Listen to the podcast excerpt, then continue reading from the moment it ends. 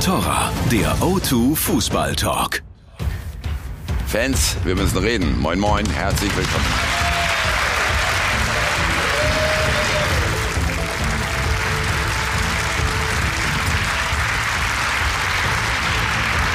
Das war nochmal ein Jahresausklang in der Bundesliga, der viele Fragen aufgeworfen hat. Und dabei, liebe Zuschauer, sind zwei Trainer noch einmal in den Fokus geraten. André Breitenreiter und Heiko Herrlich. Die werden in Hannover oder Leverkusen unruhige Zeiten erleben. Der eine, weil er auf Platz 17 steht, der andere, obwohl er zuletzt fast nur noch gewonnen hat. Und dazu kommt ganz aktuell eine Meldung der Bild-Zeitung und sie besagt, dass Heiko Herrlich eben gerade entlassen worden ist. Wir verifizieren das und werden natürlich darüber reden. Dann aber auch die beiden anderen Krisenclubs der Liga, Stuttgart und Schalke. Was sind die wahren Enttäuschungen dafür, dass die beiden sich so weit unten einsortieren? Und schließlich die Bayern. Das war der fünfte Sieg in Folge in der Liga. Die Oktoberkrise ist Geschichte. Wir ziehen eine Bilanz dieser merkwürdigen Hinrunde und wir haben dazu auch unser Fan-Voting voll auf die Zwölf für Sie. Sechs Punkte Vorsprung noch für Dortmund, aber die Bayern drehen auf. Nur können Sie dem BVB noch abfangen? Das wollen wir von Ihnen wissen. Punkt 12 lösen wir auf. Unser Gast hat in der Bundesliga gespielt für den HSV, den SV Werder Bremen und Schalke 04. Er kennt sich aus wie kaum ein anderer und er ist bekannt für klare Kante. Guten Morgen, Frank Rost.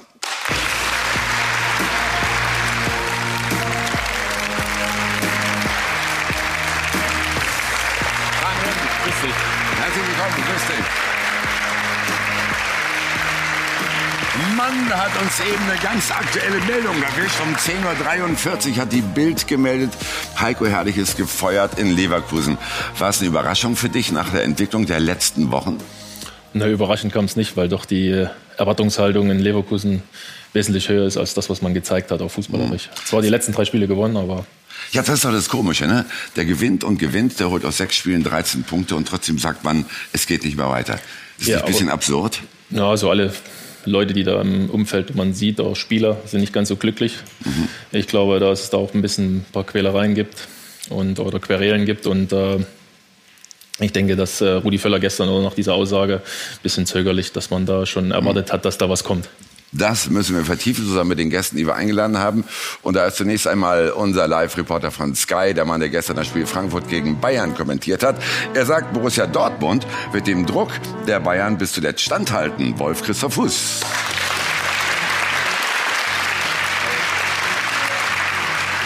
Und dann der Chefreporter der Sportbild. Er schaut auch nach München.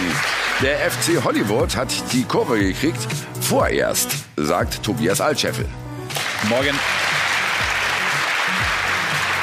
Und der Kollege von der Welt, auch er hat eine klare Meinung. Eine Vertragsverlängerung mit Franck Ribéry darf für die Bayern kein Thema sein, ist die These von Julian Wolf.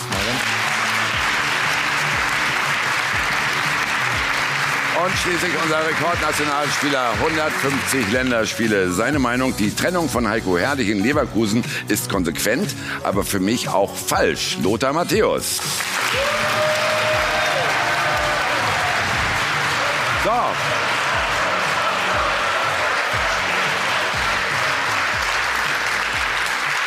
Das Schönste ist ja, wenn man in die Sendung geht und einen ganz anderen Ablauf vor Augen hat. Nicht? Und wenn dann eine Meldung kommt, ein Trainer ist gefeuert, dann schmeißen wir die Abläufe weg und machen alles neu. Fangen wir also mit Leverkusen an. Ne? Äh, ich habe Frank schon gerade gefragt, wie überraschend das kam. Julian, für dich wahrscheinlich auch eine logische Folge der letzten Wochen. Ja, letztendlich schon. Ich gebe Frank total recht, wenn man den Anspruch hat, in der Champions League zu spielen, wenn man das nicht schafft, wenn man einen Kader hat, der einfach viel, viel mehr hergibt mhm. und man kriegt keine Serie hin. Ich glaube, äh, es waren zuletzt mal zwei Siege in Folge, aber kaum in der Hinrunde nie mal eine Serie, wo du sagst, da waren Sieger am Stück. Da muss man es hinterfragen. Und natürlich ist es absurd, wenn du, wenn du dann äh, gewinnst und, und am äh, Hinrundenende dann entlässt. Aber ich sage, wenn nicht jetzt, äh, wann dann? Jetzt hast du immer eine kleine Vorbereitung mhm. in der Winterpause für den Nachfolger. Ja, äh, Tobi, äh, die Meldung kommt aus eurem Konzern.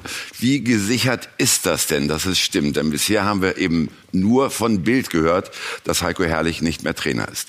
Es ist gesichert, dass es stimmt und ich glaube, es ist äh, eine Frage von Minuten, bis es dann Bayer Leverkusen offiziell bestätigen wird. Und ähm, wie Julian gesagt hat, es ist folgerichtig, aber im Endeffekt ist es jetzt eine, eine, eine Lose-Lose-Situation für Leverkusen, sage ich mal, weil sie hatten Jonas Bolt, der vor der Saison mhm. gesagt hat, er will nicht mit Herrlich weiterarbeiten nach dem Verpassen der Champions League Qualifikation. Dann äh, hat man mit Bolt gestritten. Am Ende trennt man sich von Bolt, einem sehr fähigen Mann, wie ich finde, und entlässt Herrlich doch. Also ja. jetzt haben wir im Endeffekt nicht mehr viel und wahrscheinlich kommt Peter Bosch als Nachfolger. Aber alles in Leverkusen sehr unglücklich gelaufen jetzt in der Hinrunde. Wir haben natürlich sofort reagiert und unseren Mann in Leverkusen aktiviert. Er ist schon vor Ort und er kann mit Sicherheit äh, mit Details rüberkommen. Hallo, guten Morgen, Marco Wiefel. Schönen guten Morgen nach München. Ja, Marco, dann erzähl doch mal den Ablauf der Dinge. Wir haben gerade eben diese Meldung bekommen, aber nur aus einer einzigen Quelle.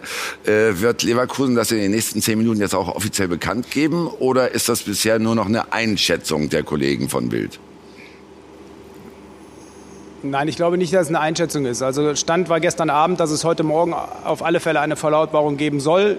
Das impliziert ja, dass es entweder gestern Abend oder heute in der Früh die dementsprechende Analyse und, und eine Auswertung der Hinrunde gegeben hat und dass man dementsprechend dann zu einem Entschluss gekommen ist. Aber wenn es dann tatsächlich eine Verlautbarung gibt, dann kann die eigentlich nur in die Richtung gehen, dass man mit Heiko Herrlich nicht weitermacht. Und die Gründe, die wurden ja gerade schon angedeutet. Also wenn man das nochmal äh, sieht, es sind, glaube ich, zwei eklatante Faktoren, die da eine Rolle spielen. Das eine eine ist, Leverkusen hat gegen keines der sieben Top-Teams einen Punkt geholt und auf der anderen Seite sich in keinster Weise spielerisch weiterentwickelt. Und im Gegensatz zu Teams wie Borussia Dortmund und auch Borussia Mönchengladbach, die ja auch ähm, in der letzten Saison schwierige Phasen hatten, keine Weiterentwicklung vorangetrieben. Und ich glaube, dass die Zweifel dahingehend an Heiko Herrlich größer waren als die Überzeugung, dass er, auch wenn er dieses Polster jetzt sich erschaffen hatte mit diesen beiden Siegen zum Schluss, ähm, nicht in der Lage ist, dieser Mannschaft den Impuls und diese Frische zu vermitteln, die sie braucht, um sich an sich selbst zu begeistern, um dann in der Rückrunde auch nochmal wirklich eine spielerische Linie zu entwickeln, um dann dem eigenen Anspruch gerecht zu werden. Und das heißt ja nichts anderes, als Champions League spielen zu wollen. Und da, glaube ich, sind die Zweifel doch größer als die Überzeugung. Deswegen wird es dann zur Trennung kommen. Nochmal zu den Abläufen jetzt, Marco. Wird es denn sowas wie eine Presseerklärung geben oder eine Pressekonferenz, in, dem zum Beispiel, in der zum Beispiel Rudi Völler vor die Medien tritt und das Ganze erklären wird? Also nach dem, was, was mir bekannt ist, ist Rudi Völler nicht hier vor Ort. Es wird, äh, es, es, wird zwar kommuniziert, aber er selber ist hier nicht vor Ort. Und es ist auch meines Wissens nicht angedacht, dass irgendwas dann nochmal auch kameratechnisch oder in der Hinsicht offiziell bekannt gegeben wird, sondern es wird äh, eine Formalie sein, sprich eine Erklärung geben seitens des Vereins in schriftlicher Form. Und dann wird man das Ganze dann ähm, im kommenden Jahr dann, glaube ich, ähm, offiziell ähm, dann nochmal bestreiten, indem man dann ähm, den möglichen neuen Trainer dann vorstellt. Es dringt so durch, dass die Botschaft Heiko Herrlich schon gestern Abend übermittelt worden sein soll. Wie hoch ist dieser Wahrheitsgehalt? Das ist für, für mich schwer aus der, aus der, Distanz zu beurteilen, weil ich gestern nicht beim Spiel anwesend war. Aber ich denke, dass es gestern Abend dann dazu gekommen ist, dass man sich dann auch wahrscheinlich einvernehmlich äh, getrennt hat. Heiko Ehrlich machte ja auch den Eindruck, dass er auf alles vorbereitet ist. Und das muss man ihm, glaube ich, in der Situation auch hoch anrechnen. Er hat wochenlang dagegen starke Widerstände auch aus der Öffentlichkeit, gegen unheimliche Kritik ankämpfen müssen. Und was man ihm, ihm da groß anrechnen muss, ähm, das ist, dass er sich immer gestellt hat. Er hat sich der Kritik gestellt, er hat auch Kritik angenommen. Aber ich glaube, er hat es einfach nicht geschafft, dieser Mannschaft dann wirklich die Überzeugung zu vermitteln, die er selber hat, sondern er musste immer wieder neue Anläufe nehmen. Er musste immer wieder auf Mentalität, auf Bereitschaft, auf Gier aufmerksam machen. Und ich denke, dass er da selber am Ende vielleicht auch ein bisschen ja, zermürbt war von dem Ganzen. Aber ich glaube, dass er mit den Erfolgen, die er jetzt zum Schluss dann noch reingeholt hat, auf jeden Fall auch irgendwie in irgendeiner Form, auch so paradox es klingen mag, in Anführungszeichen, auch als Gewinner noch rausgehen kann. Weil er hat letztendlich diese Pflicht erfüllt erfüllt, die Rudi Völler ihm auferlegt hat, diese neun Punkte noch zu holen. Und ich glaube, dass äh, das dann von allen Seiten auch wirklich ein konsequenter Schritt ist.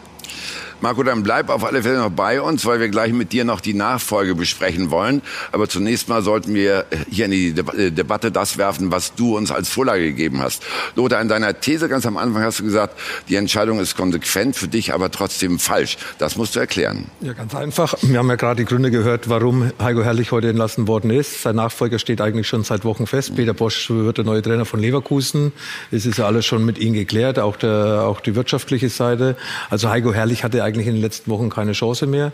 Trotz alledem äh, ist er jetzt kein erfolgloser Trainer, sondern er hat äh, den Anschluss zu den internationalen Plätzen in der Bundesliga geschafft mit dem letzten Vorrundenspieltag. Er ist im Pokal mit einem glorreichen 15-0 gegen Borussia Mönchengladbach weitergekommen mit seiner Mannschaft. In der Europa League stehen sie auch in der nächsten äh, Runde. Und man, ich bin der Meinung, dass es meiner Meinung nach konsequent ist, was Leverkusen erwartet hat. Aber im Endeffekt würde ich sagen, dass es jetzt nicht eine verlorene Saison war oder eine enttäuschende äh, Hinrunde, sondern er hat im Endeffekt alle Möglichkeiten sich offen gelassen, auch in der Bundesliga ein gewisses Ziel noch zu erreichen. Aber Leverkusen glaubt nicht mehr an ihn, die Verantwortlichen glauben nicht mehr an ihn und deswegen ist es konsequent, aber für mich nicht unbedingt der richtige Weg. Vor allem, wenn man auf die Zahlen schaut, Wolf, da wird heute jemand entlassen nach zwei Siegen in der Bundesliga, äh, vor allen Dingen nachdem er alle Vorgaben erfüllt hat, die ihm sein Sportchef, nämlich Rudi Völler, gegeben hat. Wie verrückt ist die Bundesliga heutzutage? Es ist, es ist eine vollkommen skurrile Situation, weil bei Leverkusen ist es immer so, du hast mindestens vor der Saison mindestens einen Bundesliga-Trainer, der Leverkusen als Meisterschaftskandidaten tippt. Und im Grunde ist es ja in den letzten Jahren so gewesen, dass die regelmäßig frühzeitig daran vorbeifahren. Und jeder Bundesliga-Trainer sagt dir, das ist eine hochbegabte Mannschaft, stimmt. Gute Individualisten, stimmt. Junge, entwicklungsfähige Typen, stimmt. Die Frage ist, warum sind die nicht in der Lage, das konstant abzurufen? Das ist ja kein herrlich Problem, sondern das ist ja ein Phänomen, mit dem Roger Schmidt zu kämpfen hatte.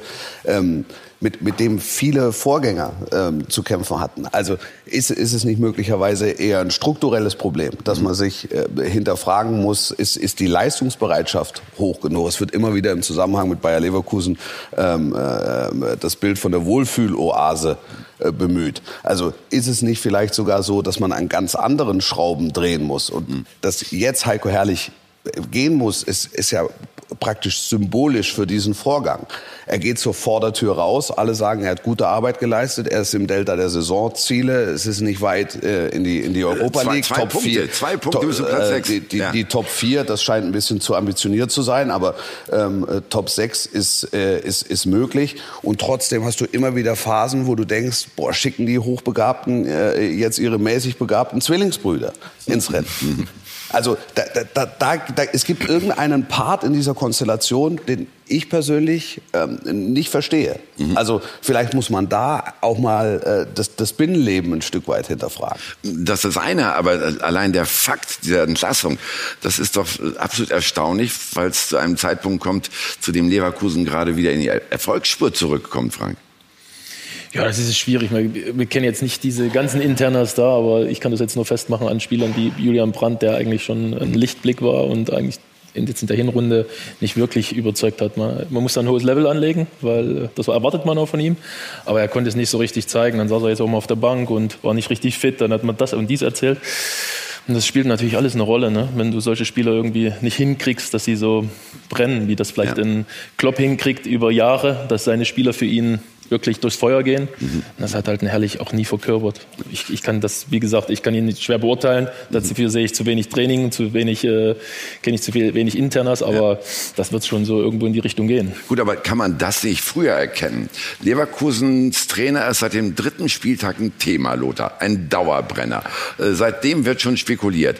Und jetzt erst werden Nägel mit Köppen gemacht. Ist das denn nicht zu spät sogar? Ja, weil man sich intern wahrscheinlich nicht einig war, aber ich bin auch überzeugt, dass intern schon schon seit Wochen die Entscheidung gefallen ist, dass Heiko Herrlich, dass wir einen neuen Trainer mit Peter Bosch bekommen. Peter Bosch, natürlich äh, auch clever, wie er ist und erfahren, wie er ist, sagt nicht, dass ich irgendwo in der englischen Woche bei Leverkusen anfangen werde, zwei Trainingseinheiten habe und dann mein erstes Spiel, sondern er hat gesagt, okay, ich komme aber dann eben auch wenn man mir die Zeit gibt, die Mannschaft zumindest ein bisschen vorzubereiten. Dafür ist ja die Winterpause da, dass man dann noch mal so an Stellschrauben äh, dreht an der Mannschaft. Was funktioniert, was funktioniert nicht. Jetzt hat er die Zeit. Wenn er zwei, drei Wochen früher gekommen wäre oder vor fünf Wochen, dann hätte er die Zeit nicht gehabt und deswegen wahrscheinlich auch der Trainerwechsel, der jetzt diskutiert wird. Vor vier, fünf Wochen hätten wir ihn wahrscheinlich besser verstanden, weil da die Ergebnisse in Leverkusen nicht gestimmt haben. Und jetzt ist eben, wie wir gehört haben, ist es nicht nachvollziehbar aufgrund der Erfolge. Aber die Erfolge und es war weiß Heiko Herrlich, glaube ich, auch schon seit Wochen, wusste er, ich kann jeder Spiel jetzt gewinnen. Es ist eine Entscheidung gefallen vor Wochen, die jetzt vollzogen wird mit dem letzten Spieltag der Hinrunde. Ja gut, aber sieht das mal menschlich? Ist denn so etwas, wenn da auf Halten gespielt wird, wenn ein Trainer hingehalten wird, ist das der richtige Umgang mit einem Trainer? Normalerweise nicht, aber es gehört leider auch zum Geschäft dazu. Es ist nicht das erste Mal, dass es passiert in der Bundesliga und als Trainer musst du damit leben. Heiko Herrlich wird nicht naiv gewesen sein, wie Lothar es eben sagt, wenn die Entscheidung vor Wochen gefallen ist, auch wenn es ihm nicht gesagt, vielleicht nicht gesagt wurde, er wird seine Drähte haben im Verein, er wird es gespürt haben. Ja. Insofern natürlich ist es menschlich dann ein Tag vor Weihnachten. Natürlich kannst du sagen, menschlich und moralisch ist das nicht okay. Es ist Profifußball, es geht um viel Geld, du musst damit leben. Es wird ein Schmerzensgeld dafür geben. Na klar, logischerweise bekommt er seine Abfindung, denke ich mal. Das ist okay, aber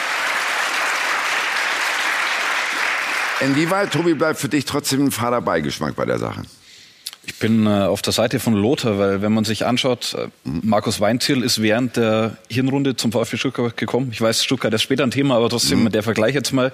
Der kommt in einer schwierigen Situation, hat dann drei Spiele gegen Dortmund, Hoffenheim, Frankfurt, verliert dreimal klar und ist quasi schon zum Start in einer sehr, sehr schwierigen Situation. Mhm. Und jetzt Peter Bosch, äh, macht das clever oder macht das mit seiner Erfahrung richtig, weil er die Mannschaft richtig vorbereiten will auf die Rückrunde. Und deswegen aus Boschs Sicht ist es verständlich. Leverkusen natürlich, äh, Rudi Völler, unglückliche Figur, weil ich stelle meinem Trainer ein Ultimatum, der erfüllt dieses Ultimatum, holt die Punkte und dann wird er trotzdem äh, rausgeschmissen. Also da muss man, glaube ich, auch Rudi Völler und die Verantwortlichen in Leverkusen mal hinterfragen. Wobei natürlich gleichzeitig der Zeitpunkt gut ist, also optimal, wenn man das in dem Zusammenhang sagen kann. Mhm. Die gehen jetzt eine Woche in die Weihnachtsferien, kommen dann zurück. Der neue Trainer hat 14 Tage, 16 Tage Zeit, um die Mannschaft kennenzulernen und vorzubereiten. Also herrlich erfüllt es soll, ähm, geht zur Vordertür raus, geht unters Bäumchen, ist entlassen und der neue Trainer hat dann genug Zeit, um die Mannschaft kennenzulernen und auf die Rückrunde vorzubereiten. Allein es fehlt mir der Glaube, dass er in der Lage ist, das hatte ich vorhin gesagt schon, dass er in der Lage ist, das absolut volle Leistungsvermögen aus der Truppe rauszukitzeln. Aber insofern muss man fast sagen, optimal für Leverkusen wäre es gewesen, wenn sie gestern nicht gewonnen hätten. Dann wäre wär ihr Plan aufgegangen und sie hätten, hätte die, Nein, dann, die, dann, die Punkte dann, nicht geholt. Dann, und dann wäre der Grund offensichtlicher genau. gewesen. Ja. Ja. Dann hätten wir jetzt anders darüber geredet, ja. ne? völlig klar. Aber ihr habt schon den neuen Namen genannt, Peter Bosch. Wir wollen uns das von Marco Wiefel dann vielleicht nochmal bestätigen lassen. Also, äh, wird er übernehmen, der Mann, der zuletzt bei Borussia Dortmund tätig war und danach was neun Spielen wieder gehen musste? Ja, das ist noch nicht offiziell, aber es sieht danach aus. Also das war mein Kenntnisstand auch schon vor ein paar Wochen, dass, äh, dass sie ihn kontaktiert haben, dass sie dementsprechend weit sind, dass sie sich da auch geeinigt haben, ähm, dass er übernehmen wird. Und das ist ja kein Zufallstreffer, sondern sie waren ja schon mal an ihm dran. Aber was eben anklang, das ist ja das strukturelle Problem. Und das ist ja das Paradoxum, dass ähm, genau der, der ihn eigentlich schon viel früher holen wollte, jetzt auch nicht mehr da ist mit Jonas Bolt. Und das zeigt halt, dass Leverkusen in einem, sich in einem großen Umbruch befindet. Ähm, von der Struktur her, vom Personal her also Jonas Boll, der verantwortlich war in erster Linie für diese Kaderplanung, für die Kaderzusammenstellung, auch viele Spieler gehalten hat, ähm, wie Julian Brandt oder auch Jonathan Tah, indem er ihnen eine Perspektive aufgezeichnet hat. Der ist weg. Simon Rolfes ist jetzt da, muss natürlich jetzt diese Entscheidung auch mittragen. Das ist nicht ganz ohne.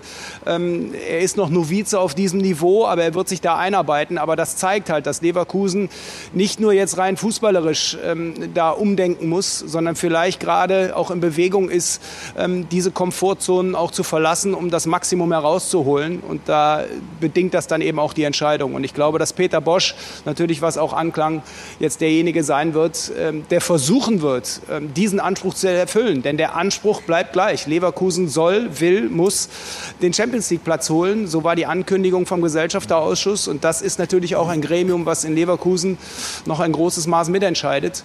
Und das ist eine Gemengelage. Da darf man gespannt sein, wie sich das Ganze in der Rückrunde entwickelt. Julian, ist Peter Bosch denn eine gute Wahl für Leverkusen? Ich fand den Fußball, den er mit Dortmund gerade am Anfang hat spielen lassen, äh, sehr gut. Äh, irgendwann gab es dann einen Bruch, ja, aber ich halte es für eine gute Wahl. Und wie man ja gehört hat, bis Sommer wollte er nicht warten. Also wenn du ihn nur jetzt kriegen konntest und die Entscheidung eh gefallen war, äh, halte ich das für eine gut, gute Wahl. Und ich bin sehr, sehr gespannt, weil es, wie gesagt, in Dortmund irgendwann diesen Bruch gab. Wie ist das in Leverkusen? Ja? Wird es wird äh, konstant? Wird es eine, eine Ära, die er da prägt? Oder ist es auch wieder nur etwas eher, eine eher kurze Trainerepisode? Aber ich traue ihm das zu, dass er länger bleibt und dass er Leverkusen in die Champions League ähm, auf Sicht auf jeden Fall dann führen kann. Gibt es Gegenmeinungen? Bin nicht überzeugt. Du bist nicht überzeugt. Nee. Warum? Naja, weil äh, Peter Bosch äh, ein, ein, ein, ein sehr eigenes System verfolgt und in Dortmund nicht in der Lage war, das entsprechend zu hinterfragen und auf das vorhandene Personal letztlich runterzubrechen. Das hat am Anfang gut funktioniert und mündete in Harakiri-Veranstaltungen. Und äh, wenn Bayer Leverkusen im Moment was nicht hat, dann ist es innere Stabilität. Und wenn Peter Bosch nicht in der Lage ist, seinen, seinen Stil zu hinterfragen, dann wird es in Leverkusen schwierig. Also auch mit dem vorhandenen Potenzial. Ähm, Wobei er, hat- aus, er- aus der Dortmunder Zeit wahrscheinlich gelernt hat. Also davon da, gehe ich da, mal ja, aus. da, ne? bin- da bin ich gespannt. Also Ja. das ist, äh, wenn die sich entsprechend committed haben, ja. Aber ich, ich finde, der, der, der, der allererste Eindruck von Bosch war gut, aber der, der, der Nachgeschmack ist äh, bitter, meiner Meinung nach. Ich bin auf eurer Seite, auch wenn es ein bisschen unterschiedlich ist. Ich glaube, Menschen lernen im Leben und vor allem, wenn sie irgendwie sowas mitgemacht haben wie Peter Bosch bei Dortmund, dann wird er wahrscheinlich nicht weiterhin so stur sein bei seinem neuen Arbeitgeber. Er hat ähnliches Spielermaterial in Leverkusen wie damals in Dortmund, offensiv ausgerichtet, schnelle Spieler, trippelstarke Spieler, eigentlich sein System. Aber er muss sich ja nur ein bisschen weiterentwickelt haben und eben das dann zu verfeinern, nicht nur in diese Richtung, sondern die Balance finden und dann glaube ich, ist mit Leverkusen einiges zu machen. Ja, ich. Ich habe Leverkusen als Vizemeister vor der Saison eingestuft, also auch glaube an diese Mannschaft, an die Qualität der Spieler. Die ist auch auf jeden Fall vorhanden, das wissen wir, für eine bessere Positionierung, wie die Mannschaft zurzeit steht in der Bundesliga. Und wenn Peter Bosch aus den Fehlern, die er in Dortmund gemacht hat, nach fünf, sechs Spielen gelernt hat, dann traue ich ihm zu, vielleicht doch noch das große Ziel zu erreichen. Wer weiß, wer von vorne vielleicht einen Einbruch hat, vielleicht die Leipziger, vielleicht die Gladbacher, man weiß es nicht. Und dann muss, muss man bereit sein. Und da, glaube ich, könnte Leverkusen irgendwie den Anschluss nach oben bekommen. Der Verein hat es übrigens eben gerade bestätigt. Auf der Homepage ist jetzt die Meldung, Bosch wird neuer Trainer, Bosch übernimmt für Heiko Herrlich und er hat einen Vertrag bis 2020 unterschrieben, also anderthalb Jahre. Die Laufzeiten werden kürzer, ne? Also man sieht sich vor bei den Vereinen heutzutage, damit die Abfindung nicht so hoch ist. Ja, anderthalb Jahre ist ja schon relativ lang. Ne? Also es Für gibt. Vereine, da geht's viel schneller. Ja, richtig, für einen Trainer. Also bei Fußballern sagt man eher Fünfjahresvertrag, Sechsjahresvertrag, damit man dementsprechend vielleicht noch eine höhere Ablöse generieren kann, wenn sie den Verein frühzeitig verlassen. Das Stichwort innere Stabilität ist gefallen bei Leverkusen. Diese Rumeierei über ein halbes Jahr, dieses Hickhack intern. Bolt wollte den Trainer schon früher entlassen. Rudi Völler hat lange an ihm festgehalten. Dann hört Bolt auf. Dann wird äh, jemand Sportdirektor, nämlich Simon Rolfes, der sich dem Job noch nicht so ganz gut auskennt. Dann ist vom Geschäftsführer von Leverkusen eigentlich so gut wie nichts zu hören. Erfahrener Manager in der Industrie, aber im Fußball eben relativ, äh, relative Novize. Was sagt uns das alles über das Innenleben und inwieweit kann sowas eben auch äh, auf die Mannschaft abfärben, Tobi? Ich glaube, man hat gesehen, dass es auf die Mannschaft abgefärbt hat. Und die, die Krux bei der Sache ist ja eigentlich, dass Jonas Bold äh, diesen Bosch-Transfer schon vorbereitet und eingespielt hatte, dass er lang um Bosch gekämpft hat. Jetzt ist Bold nicht mehr da. Simon Rolfes, sein Nachfolger, ist da. Und die erste echte Amtshandlung von Simon Rolfes ist, dass er Peter Bosch holt. Also es ist äh, irgendwie eine sehr skurrile Situation und ich bin gespannt, wie es da weitergeht. Ich habe mit Lothar vor der Sendung auch über Rudi Völler mal gesprochen, eine Personalie, die man diskutieren muss. Und, ähm, Warum? Ja, weil Rudi Völler, glaube ich, auch nicht das beste Bild in der ganzen äh, Sache abgibt. Und äh, wie das jetzt im Zusammenspiel mit Caro läuft, äh, mit Rolfes, mhm. Bold ist nicht mehr da. Ich bin gespannt, wie es weitergeht in Leverkusen. Lothar, dein alter Kumpel Rudi, Ja, ich habe jetzt auch nicht verstanden, dass Rudi nicht vor Ort ist. Ja? Wir haben ja gerade unseren Kollegen in Leverkusen gehört, Rudi Völler ist äh, nicht vor Ort und die Entscheidungen, die ja wichtig sind für den Verein, äh, äh, werden ohne ihn getroffen, außer er ist irgendwo am Telefon. Aber ich glaube, dann sollte man auch präsent sein. Und deswegen ist es äh, natürlich für Rudi nicht unbedingt das beste Bild, was er da abgibt. Ja, auch dieses Hickhack hin und her, Boll, Rolfes, Entlassungen, äh, Trainerdiskussion, das äh, färbt auf die Mannschaft ab. Und äh, ich sage, wo Ruhe ist in einem Verein, das sind auch die Erfolge. Und bei Dortmund ist zurzeit Ruhe, bei Bayern ist jetzt Ruhe eingekehrt. Und äh, man hat ja gesehen in Hamburg, wir haben ja da einen Fachmann hier aus Hamburg, da ist nie Ruhe eingekehrt, deswegen auch nicht die vorhandenen Möglichkeiten ausgenutzt. Und diese Unruhe in Leverkusen in den letzten fünf, sechs Monaten hat ganz sicher auch dazu beigetragen, dass die Spieler nicht das Potenzial ausgeschöpft haben, was in der Mannschaft steckt.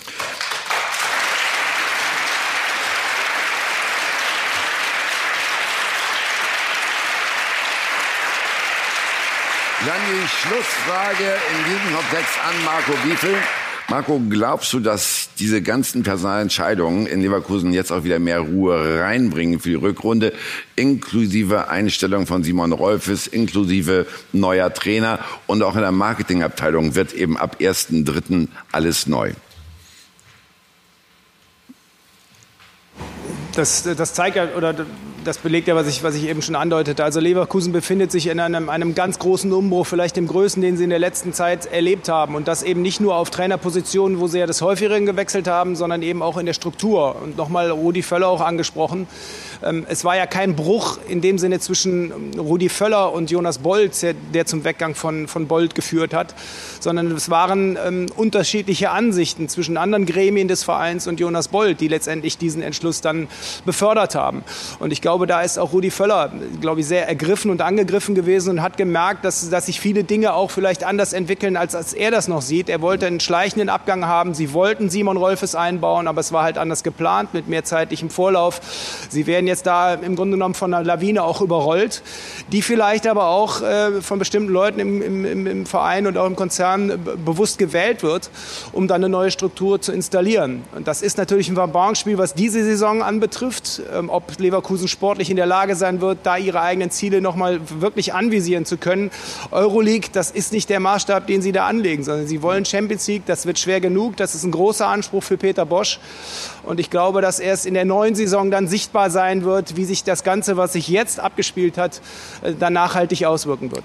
Dann warten wir ab, was passiert. Peter Bosch übernimmt in Leverkusen. Die Ära Heiko Herrlich ist Geschichte. Danke, Marco Wiefel.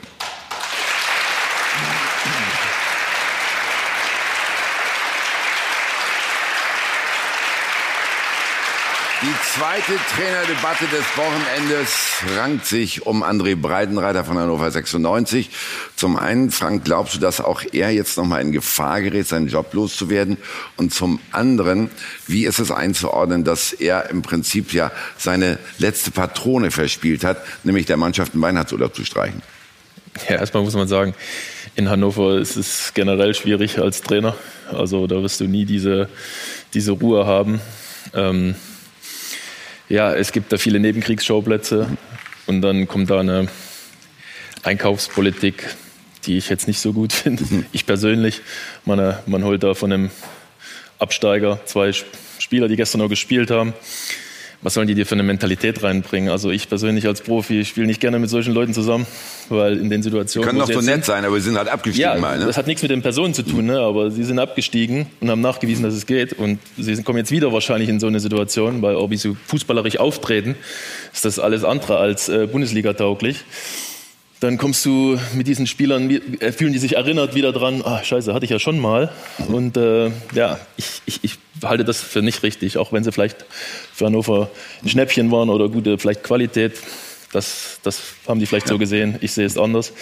Ähm, und natürlich jetzt mit diesen, was diese Aussagen sollen. Der Urlaub ist gestrichen, die Mannschaft hat das so beschlossen. Das ist wie eine Wette. Ja, entweder macht man dann die Wette und man zahlt seine Spielschulden oder nicht. Mhm. Ansonsten brauche ich so einen Käse nicht erzählen.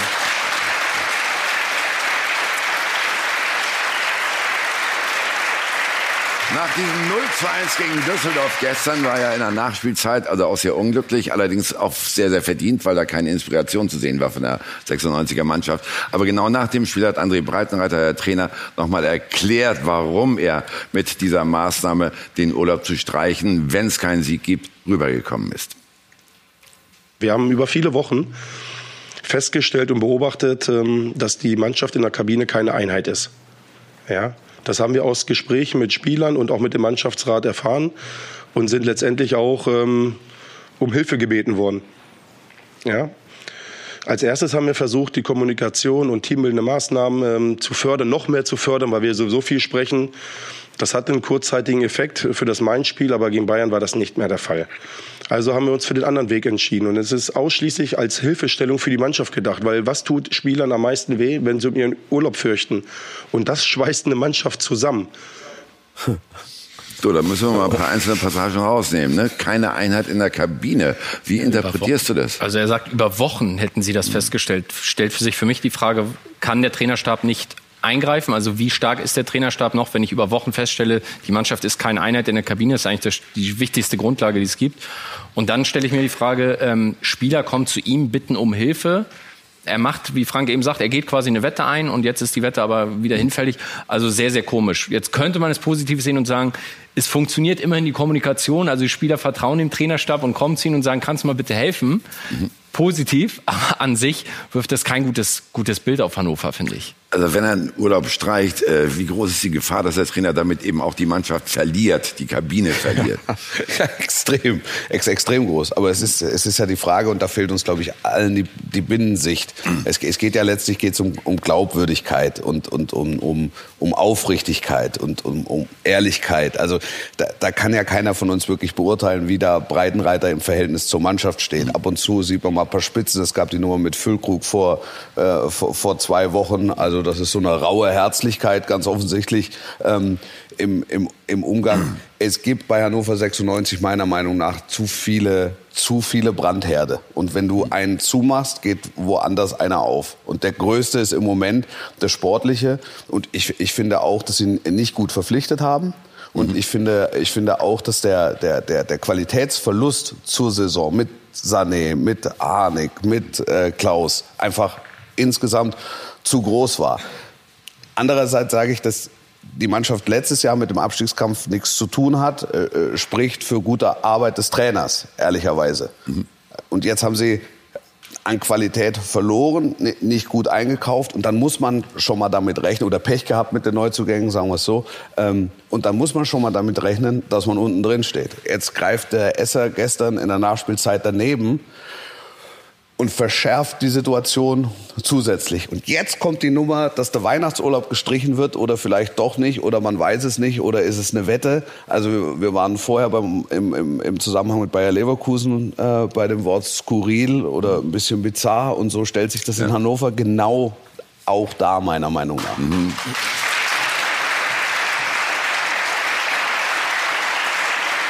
Wir wollen wir wollen in Hannover natürlich auch mal schnell nachfragen, was denn nun wirklich Sache ist. Äh, Sven Töllner steht bereit und nach der Werbung wird er uns sagen, ob der Weihnachtsurlaub nun wirklich gestrichen worden ist oder ob das nur eine Ankündigung war und nicht mehr dahinter steckte. Also das wird spannend. Auf alle Fälle weiß man schon, dass die Mannschaft sich mit dem Trainer um 10 Uhr, also vor 75 Minuten, getroffen hat. Was daraus geworden ist, erfahren Sie gleich. Und wir reden auch natürlich nachher über die Bayern und den Zweikampf mit Borussia Dortmund. Bleiben Sie bei uns. Von Torra, der O2 Fußball Talk. Wir sind zurück und äh, an diesem Vorabend oder im Vormittag vorm Heiligen Abend stehen zwei Trainer in der Diskussion. Heiko Herrlich ist in Leverkusen entlassen worden. Dazu gibt es gleich noch Statements von Rudi Völler, dem Sportvorstand von Bayer. Er wird sich stellen und die äh, Highlights, die äh, Aussagen, die wirklich wichtig sind, die liefern wir Ihnen natürlich in dieser Sendung. So, und in Hannover, da äh, steht die Ankündigung, dass der Weihnachtsurlaub gestrichen wird, wenn die Mannschaft nicht mindestens drei Punkte holt aus zwei Spielen. Ein einziger ist es geworden. Und nun schauen wir mal, was daraus geworden ist. Sven Turner steht in Hannover bereit. Einen wunderschönen guten Morgen. Schönen guten Morgen in die Runde.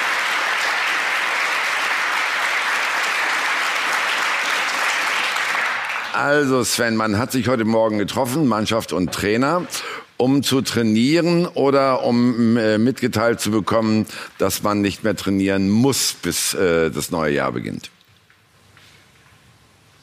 Letzteres. Trainiert worden ist heute Morgen nicht. Äh, restlos belastbare Informationen, wie das nun in den nächsten Tagen weitergeht, stehen noch nicht zur Verfügung. Aber ein paar Beobachtungen, mit denen wir arbeiten können. Was so rausgesickert ist, äh, besagt eigentlich, dass André Breitenreiter seine robuste Drohung eigentlich kassiert hat. Und äh, die Spieler sind nach äh, ungefähr einer Dreiviertelstunde des Miteinanderredens in den Katakomben rausgekommen und haben sich so voneinander verabschiedet, als wenn sie sich nicht gleich morgen wieder begegnen würden, sondern sich wohl in den Weihnachtsurlaub gegenseitig verabschieden wollen. Insofern ist dann aus dieser Drohkulisse, die äh, André Breitenreiter ja doch ähm, recht massiv aufgebaut und auch immer wieder ähm, bestätigt hatte, dann am Ende nichts geworden. Was das für Konsequenzen und Auswirkungen hat, da wird man natürlich abwarten äh, müssen und das beobachten.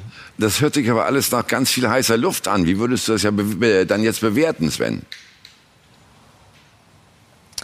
Ja, André Breitenreiter bemüht ja auch immer wieder Analogien aus der Kindererziehung, um seine Maßnahmen zu erklären und zu begründen. Und äh, jeder, der betroffen ist, wird vielleicht bestätigen, dass man aus einer Emotion heraus auch mal vielleicht eine Drohung ausspricht, die ein bisschen über das Ziel hinausschießt, mit der man eigentlich nicht arbeiten kann. Das kann dann im besten Falle einen kurzfristigen Effekt erzielen, aber eigentlich keine Nachhaltigkeit äh, garantieren. Insofern ist es unter dem Strich heiße Luft gewesen. André Breitenreiter hat sich davon versprochen, dass er noch mal ein bisschen einen Geist in der Mannschaft schürt, die Mentalität, die ihm eben nicht gepasst hat, vor allen Dingen in den vorangegangenen Heimspielen gegen Bayern und Hertha, noch einmal zu befeuern.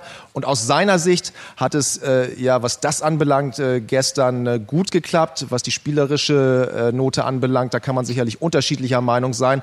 Aber André Breitenreiter hat es eben so bewertet, dass seine Drohung offenbar dazu geführt hat, dass seine Spieler mh, ja ein bisschen schärfer, ein bisschen kerniger in die Partie gegangen sind als zuvor. Das kann man so sehen, muss man aber nicht so sehen. Vielleicht sind unsere User auch anderer Meinung. Ricardo hat mal was zusammengestellt und äh, ich denke mal, da ordnen wir mal ganz schnell ein, wie denn das alles so ankommt bei den Leuten, die sich um Hannover 96 kümmern. So, Ricardo ist da. Moin, moin.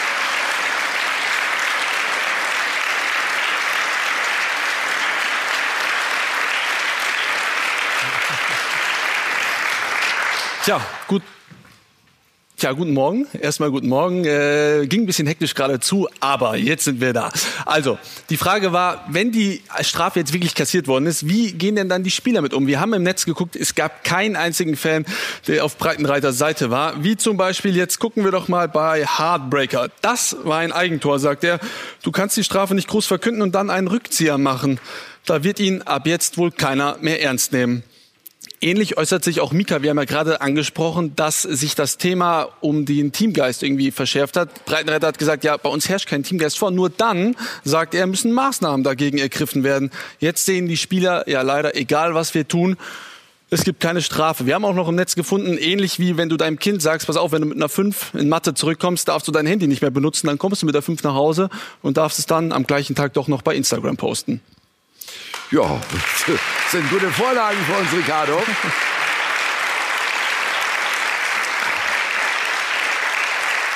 Wie glaubwürdig ist André Breitenreiter dann noch für dich? Ja, man merkt es ja bei einigen Trainern, dass äh, Dinge erklärt werden. Ich weiß nicht, ob man als Trainer überhaupt alles erklären muss en Detail und äh, gerade solche Sachen, ob äh, es da harmonisch zugeht oder nicht. Warum, warum macht er das? Also entweder bin ich von einer Sache überzeugt und mache die und äh, mache das auch mit aller Konsequenz, auch wenn es vielleicht für mich dann am Ende negativ ausgeht. Aber ich, dieses alles zu erklären, warum, weshalb, halte ich persönlich nichts von. Mhm. Äh, Tobi, würdest du deinem Kind auch erst das Spielzeug wegnehmen und dann wieder unter den Weihnachtsbaum legen? Ja, Sven Töllner hat das ja gerade gut erklärt mit den Kinderanalogien, die ähm, André Breitenreiter immer wieder benutzt. Für mich ist das jetzt ein bisschen Breitenreiter wie so ein Cowboy im Fasching oder im Karneval, der mit seinen Platzpatronen schießt und äh, irgendwie kommt da nichts richtig draus. Und was ist dann... Wenn er, wenn er seinem Spieler vor nächsten Spiel sagt, du sitzt draußen oder noch ein Fehler und du sitzt draußen, dann sagt der Spieler zu ihm, ja, wahrscheinlich hast du eh wieder nicht recht oder du ziehst es eh nicht durch und ich darf trotzdem spielen. Also ein bisschen die Frage der Glaubwürdigkeit, wie es gerade angeklungen ist, stellt sich mir jetzt schon. Da frage ich mich natürlich, warum macht er solche Ankündigungen erst, um sie dann wieder zurückzuziehen?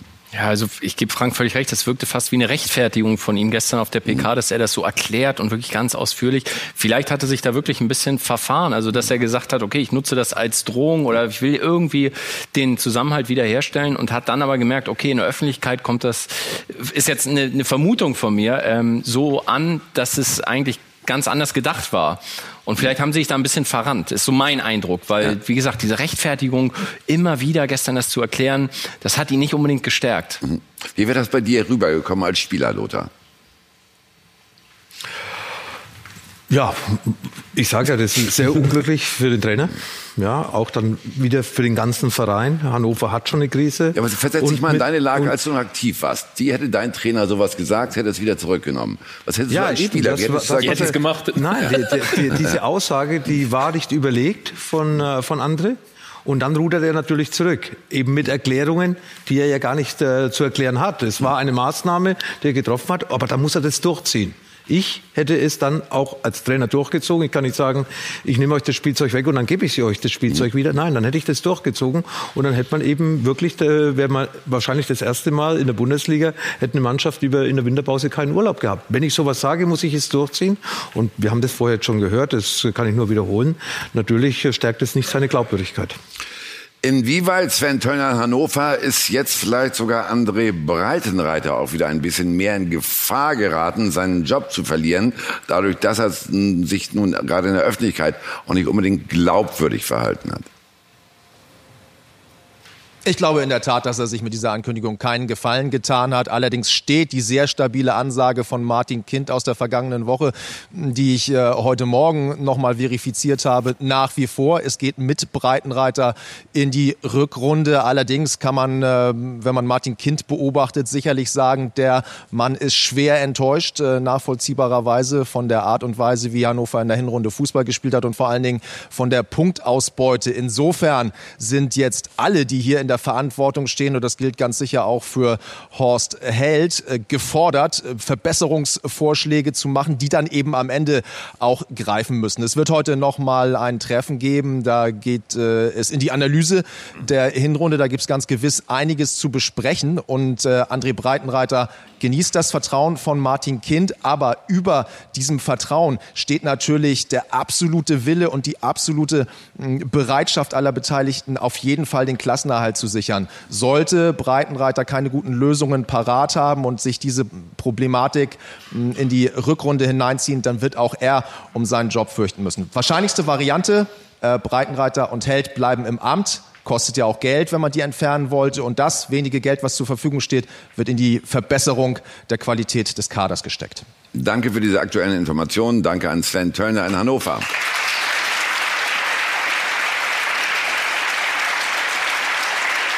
Frank, du hast die Prognose gehört. Breitenreiter und auch Horst Held bleiben im Amt. Für dich eine richtige Maßnahme in der jetzigen Situation von 96. Ja, ich bin mal gespannt, ob alle rechtzeitig aus dem Urlaub wiederkommen. Ich würde dann eine Wette eingehen, dass dann Flieger aus Brasilien zu spät kommt. Ah, du meinst die Spieler jetzt, ne? Ja, ja, ja. ähm, ja, Wallacey ist natürlich halt Ich glaube, Stelle jetzt aber rein fußballerisch, und darauf müssen wir uns ja beschränken, war das natürlich äh, nicht äh, das große. Ja, ja was sich vielleicht auch ein Herr Kind erwartet. Und äh, nochmal, das ist ein erfolgreicher Unternehmer und äh, der trifft ja Entscheidungen, die sitzt ja nicht end, endlich oder endlos aus. Mhm. Er ist ja dafür bekannt, dass er schnell Entscheidungen trifft, sonst wäre er kein erfolgreicher Unternehmer. Und, äh, ja, meinst du, dass dann eine Entscheidung gegen Breitenreiter noch kommen Ich könnte mir vorstellen, wenn das schlecht losgeht, dass dann, und das ist immer die Gefahr im Fußball, das haben wir ja vorhin schon gesagt, wenn du dann vielleicht geht los mit zwei Niederlagen, was ja durchaus passieren kann, und dann handelst du. Ne? Dann, dann ist es wieder so eine ja, Lose-Lose-Situation. Ja. Ne? Aber das kann ich mir durchaus vorstellen, weil auch das, was sie, wie sie sich gestern präsentiert haben, das ist nicht, das ist irgendwie nicht so richtig Bundesliga. Ne? Also Gut, und es geht schwer los. Sie spielen am Anfang gegen Werder Bremen und gegen Borussia Dortmund. Eben sind die ne? ersten beiden Gegner, klar. Äh, Tobi, aber jetzt unterm Strich, wenn man die Informationen aus Hannover hat, äh, ist es denn richtig, jetzt weiter an Breitenreiter festzuhalten, äh, Abfindungen nicht zahlen zu müssen und das Geld in neue Investitionen, in neue Spielertransfers äh, in der Winterpause zu investieren? Grundsätzlich sehe ich auch die große Gefahr, dass man schlecht in die Rückrunde startet, dann die Zeit jetzt hergeschenkt hat, die man im Winter gehabt hätte in der Vorbereitung, um sich neu aufzustellen. Also den Punkt gibt es sicher. Aber ich glaube, ich weiß auch, was du ansprichst. Und ich würde anstelle von Hannover das Geld äh, in einen neuen Torwart investieren, weil wenn ich sehe, wie der Esser die ganze ähm, Hinrunde gehalten hat, wenn er denn im Tor war, da gab es ja auch mal Wechsel, dann als Mannschaft, die da unten drin steht, da brauchst du einen Rückhalt im Abstiegskampf. Und Gestern äh, war die ganze Mannschaft nicht gut. Der Fehler hat dann dazu geführt, dass es null Punkte anstatt einem Punkt gab. Aber ich glaube, Hannover hat auf der Torwartposition erhebliche Probleme. Mhm. Gut, äh, so ganz nebenbei, das haben wir gestern bei einigen anderen Spielen auch noch gesehen, dass Torhüter im Augenblick nicht so ganz auf der Höhe des äh, Wirkens sind. Ne? Die haben fleißig Geschenke verteilt, ja. ja wie, wie, kommt das eigentlich so mal schnell nebenbei? Dass, äh, wir sind eine Torhüter-Nation gewesen immer. Und es jetzt gibt, schwächeln wir. Gab es ja schon immer in der Bundesliga, dass es mal Phasen gab, wo viele, wo sich die Fehler gehäuft haben. Und ja. Äh, ja, im Moment hat man das wahrscheinlich. Aber wenn man gestern diesen Spieltag sieht, da sind natürlich ein paar gravierende Dinger dabei. Unter anderem einige auch gar nicht ausgenutzt wurden, leere Tor nicht getroffen. Also äh, ich denke, dass das äh, so phasenweise, phasenweise das ergibt. Eher eine zufällige Aber für Hannover ist es natürlich brutal, weil so ein Spiel wie gestern, und das steht unterm Strich da, da musst du ja auch, bist du als Torhüter oder als Spieler ja. generell bewertet, was kommt unterm Strich raus. Mhm. Und da stehen gestern bei Esser drei Minuspunkte, ne, weil die fehlen mhm. dir am Ende und äh, das ist natürlich brutal. Wenn du beim Stande von 3-0 einen Fehler machst, ist es, ist es wurscht. Mhm. So Lothar, dann fasst das doch bitte nochmal zusammen. Können Transfers in der Winterpause oder kann eine Reaktion äh, in Sachen Trainer Hannover überhaupt noch retten in diesem Also Jahr? erstmal bin ich bei Wolf, äh, die konnten die Abgänge nicht kompensieren. Also mhm. die Verkäufe oder die Einkäufe konnten die Verkäufe nicht kompensieren. Das ist schon mal ganz klar. Mhm. Also sie haben sportlich ganz sicher ja, Verlust gehabt. Ja. Dann haben sie auch nicht die Euphorie von der letzten Saison mitnehmen können, wo sie als Aufsteiger natürlich euphorisch gestartet sind, eine tolle Vorrunde gespielt haben. In der Rückrunde haben ja sie schon ein bisschen geschwächelt. Das war das Zweite. Dann gibt es natürlich viel Unruhe im Verein. Wollen wir nicht drauf eingehen, weil da gibt es sehr viel, würde auch wieder Zeit kosten, jetzt das alles zu diskutieren. Aber Klar. auch diese Unruhe stört, was wir vorher schon gesagt haben. Jetzt Breitenreiher diese Geschichte, Urlaub ja oder nein, nächster, nächster Brennpunkt.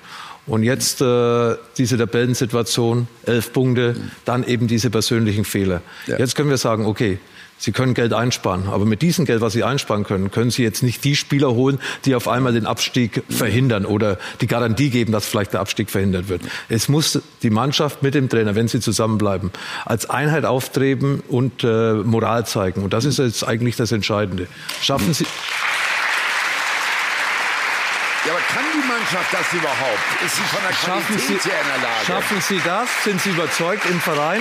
Dann ja, aber ich bin dann auch wieder ja. bei, bei Dobi. Ja, jetzt hätten sie die Zeit, die Leverkusen ja jetzt auch hat, durch Peter Bosch, der die Mannschaft vorbereiten kann. Wenn sie vom Trainer nicht mehr überzeugt sind, dann müssen sie genauso diese Konsequ äh, äh, die Entscheidung konsequent treffen und sagen, wir treffen uns vom Breitenreiter und geben den neuen Trainer die Zeit und nicht dann vielleicht nach dem zweiten Spieltag. Wir haben das ja. Auftragprogramm äh, in der, in der Rückrunde gehört. Bremen, Dortmund, ganz sicher keine einfachen Spiele.